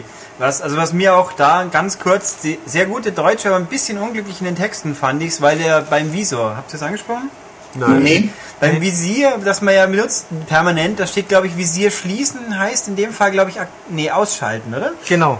Also es ist halt, für mich war halt, wenn ich einen Helm aufhabe mit dem Visier, wenn ich das Visier schließe, ist es ja aktiviert eigentlich. Ja, ja, genau. Ähm, und so kommt es einem vor, als würde man quasi seinen Helm absetzen, äh, um dann die ganzen Zusatzfeatures äh, und Sehfähigkeiten zu Also an einer kleinen, aber prägnanten Stelle haben sie es ein bisschen unglücklich übersetzt. Gut, man gewöhnt sich sicher dran, aber es ist mir halt aufgefallen. Ich fand es auch komisch, ähm, wenn eine Zwischensequenz läuft, dann kann man A steht dem Spiel beitreten. Ach so, ja. Das klingt wie nach einem Online-Spiel und, Das- das heißt, und okay. A, heißt, A heißt eigentlich Zwischensequenz abbrechen und das fand ich ein bisschen komisch, weil ich dachte zuerst, dem Spiel beitreten, verpasse ich jetzt irgendwas, wenn ich nicht A drücke, und aber man bricht ja nur die Und Zwischensequenz bevor der ab. Level losgeht, muss man zwingend auf den Knopf drücken, weil Initialisieren dran steht, gell? Also es ist auch ein bisschen Ja, da habt ihr recht, ja. Das ist mir auch aufgefallen. Ist, ich hatte äh, auch kurz gehofft, das sei vielleicht in der finalen, das wäre irgendwie was, irgendwie so Rest, Resteleichen quasi, aber äh, scheint dann ja auch leider in der finalen Version zu sein. ich habe den Vorspann mal auch durchlaufen lassen, so diesen Vorspann und irgendwie macht es dann initialisieren und jetzt drücken Knopf. Ich denke mal, äh, ist das jetzt noch Vorspann? Was will er?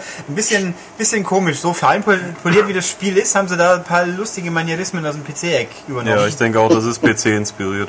Ja. Ich habe noch einen abschließenden Kommentar, ähm, weil ja Electronic Arts kurz vor Release bekannt gegeben hat, dass äh, Hans Zimmer den Soundtrack geschrieben hat. Ähm, ähm, ich bin ja nun äh, an sich ein sehr großer Hans Zimmer-Fan und äh, mag dieses ganze Pathos-Gebolze. Ähm, ich habe mir den Soundtrack auch gleich mal ein bisschen äh, angehört, aber besonders markant kam mir das nicht vor.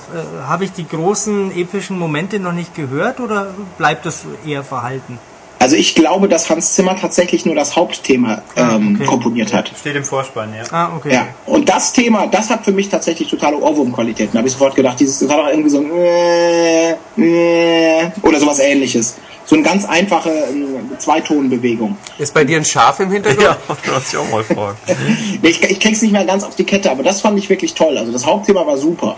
Das hatte durchaus so für mich so Serien äh, äh, Qualitäten im Sinne von, das kann man à la Final Fantasy oder Metal Gear Solid so als prägnante Hauptmelodie auch noch in weiteren Teilen ausschlachten.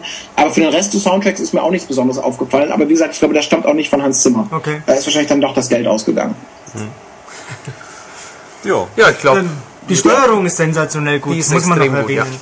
Die Steuerung. Ja, genau. Also Crisis 2, ähm, das steuert sich ja so flott, fein, geschmeidig. Da, also ich bin ja ein scharfer Kritiker, was Steuerung betrifft. Killzone ist ja meiner Meinung nach, also gerade Teil 2, absoluter Käse.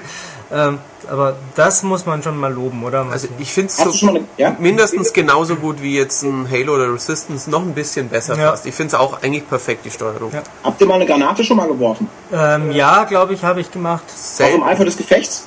Ähm, Ach so, mit dem rechten Stick, oder? Oder nee, Nee, das? dieses mit zweimal Y drücken, Ach, zweimal Y, und dann genau, ja. ach so, das Wechseln mit zweimal Y oder Dreieck Ja. auf Granate und dann erst Ja, werfen. ja, man muss ja auch sagen, man muss mit, mit dem rechten Stick, man kann ihn kurz drücken, lang drücken, also Mhm. es ist schon sehr voll beladen. Das ist an der Grenze, aber die Grundsteuerung sehe ich genauso wie ihr, finde ich äh, hervorragend. Ja, man- man kann ja auch- es mal so Momente, wo ich dachte, eben wie beim Granaten, äh, im Eifer des Gefechts kann ich die nicht intuitiv einsetzen, weil er einfach äh, dreimal und davon zwei verschiedene Tasten klicken, ist mir ein bisschen viel. Ja, Aber- das stimmt. Aber man muss natürlich äh, bedenken, man kann auch so Sachen machen wie losrennen und dann auf dem Boden entlang schlittern mit Ja. ausgestrecktem Fuß, so wie in Fear zum Beispiel. Oder Genau. Man muss es alles nicht nutzen. Das ist eben das Schöne an, an Crisis. Wenn man will, kann man, aber wenn nicht, hat man genauso viel Spaß. Also ich habe Deswegen ist es auch nicht störend. ich hab mich ein bisschen schwer getan mit an irgendwas hinlehnen, weil der da irgendwie dann nicht sehr weit außen rumschauen kann. Aber das ist... Also lehne dich jetzt an diese Wand und dann bist du ja gewöhnt, bei jedem anderen Spiel robst du dann quasi in Rekordtempo fünf Meter links und rechts und hier geht das nicht. Das geht nicht, nee. Das ist, ist mehr so ein, so ein Zusatzding, ein bisschen wie es in Ja. Killzone ist. Aber es ist kein äh, Gears of Warsches über Wand, Wand hechten, entlang flanken und so, das geht nicht. Oder halt links hinüber und jetzt schnell und zack Nee, von links nach nicht. rechts wechseln, das geht hier nicht, aber gut, das ist so gewollt offensichtlich. Ja. Ja. Ja. ja. Ich glaube, wir haben den Ja. Zuhörern einiges erzählt. Also ein sehr guter ähm, Singleplayer-Shooter, zum, äh, zumindest erstmal mit so 10 bis 11 Stunden, wie ich das rausgehört habe. Äh, den Multiplayer konntest du ja noch nicht spielen. Genau. Und ähm, ja, Der ist, Vielleicht das sollte man später noch was. einfügen, so jemand nicht weiß, es ist kein Online-Pass notwendig. Dieses Spiel kann auch wirklich jeder problemlos online spielen, der online gehen kann. das ist bei EA schon wieder eine Seltenheit, das stimmt. Ja. Ja. Ach so, weil, aber das wollte Crytek, glaube ich, so. Dass Ja, das, ja. okay, richtig. Das ist doch wunderschön. ja, Genau. wunderbar. Dann vielen Dank, Colin. Gerne. Und äh, vielen Dank an hier Matthias und Michael. Gern. Und Gerne. ähm, ja, wir gehen dann noch Essen. weiter. In den Schlüssel. Ja, Danke. dann macht's gut. Guten Appetit. Äh, bis zum nächsten. Äh, demnächst. mal. Tschüss. Bis dann. Tschüss. Ja, nach diesem lustigen Intermezzo mit Colin kommen wir zum Ende. Das werden wir auch ganz schnell jetzt einleiten, weil ich muss den Podcast ja noch bearbeiten, damit die Leute am Wochenende nicht ohne uns dastehen. Deswegen, wie immer, die wichtigen Infos. Die wichtigste natürlich, die neue M-Games ist am Kiosk. Genau. 0511 mit dem Dead Island Cover, mit der verängstigten Frau. Ja, wofür wir ziemlich viel Lob bekommen haben übrigens. Haben wir? Ja, Okay, es gefällt den Leuten. dann ist ja gut. Ähm, Einige fanden es auch zu brutal mal wieder. aber- Ja. mein Gott. Das hättest du das Undercover mal sehen sollen. Ja, das andere war Ja. noch besser. Das äh, ging nicht durch. Nee. Ähm, gut, also an jedem gut sortierten Kiosk hoffentlich, wenn nicht, Kioskbesitzer erklären, er soll es gefälligst her tun. Oder abonnieren, auch gut. Haben Genau. wir auch kein Problem mit. Auch zwei oder dreimal. Yep. Oder in, in der App kaufen. Ja, oder Das ein Abo, okay. ein Abo und App und am Kiosk kaufen. Ja, voll Triple Threat. Ja, genau. Damit ihr auf der sicheren Seite seid. Und Triple M. Ja. Äh, was haben wir noch? Genau, Webseite natürlich. Webseite Mhm. www.maniac.de besuchen, alles anklicken, gerne auch das coole Tenniszeugs. Ja, Topspin, ja, Ah, ja, passt ja. schon. Ähm, besuchen und oder auch kommentieren und dann mein Podcast zum Beispiel oder auch eine E-Mail geht natürlich auch podcast at maniac.de. Ja, war's Genau. im Endeffekt und jetzt gehen wir ins Bett, wollte ich sagen. So ein Quatsch. nee, wir gehen jetzt äh, in die Mittagspause. Ja, und ich mache den Krempel hier fertig und ihr habt's dann, damit ihr ihn hören könnt. Genau. Bis nächste Woche. Jo, tschüss. Tschüss.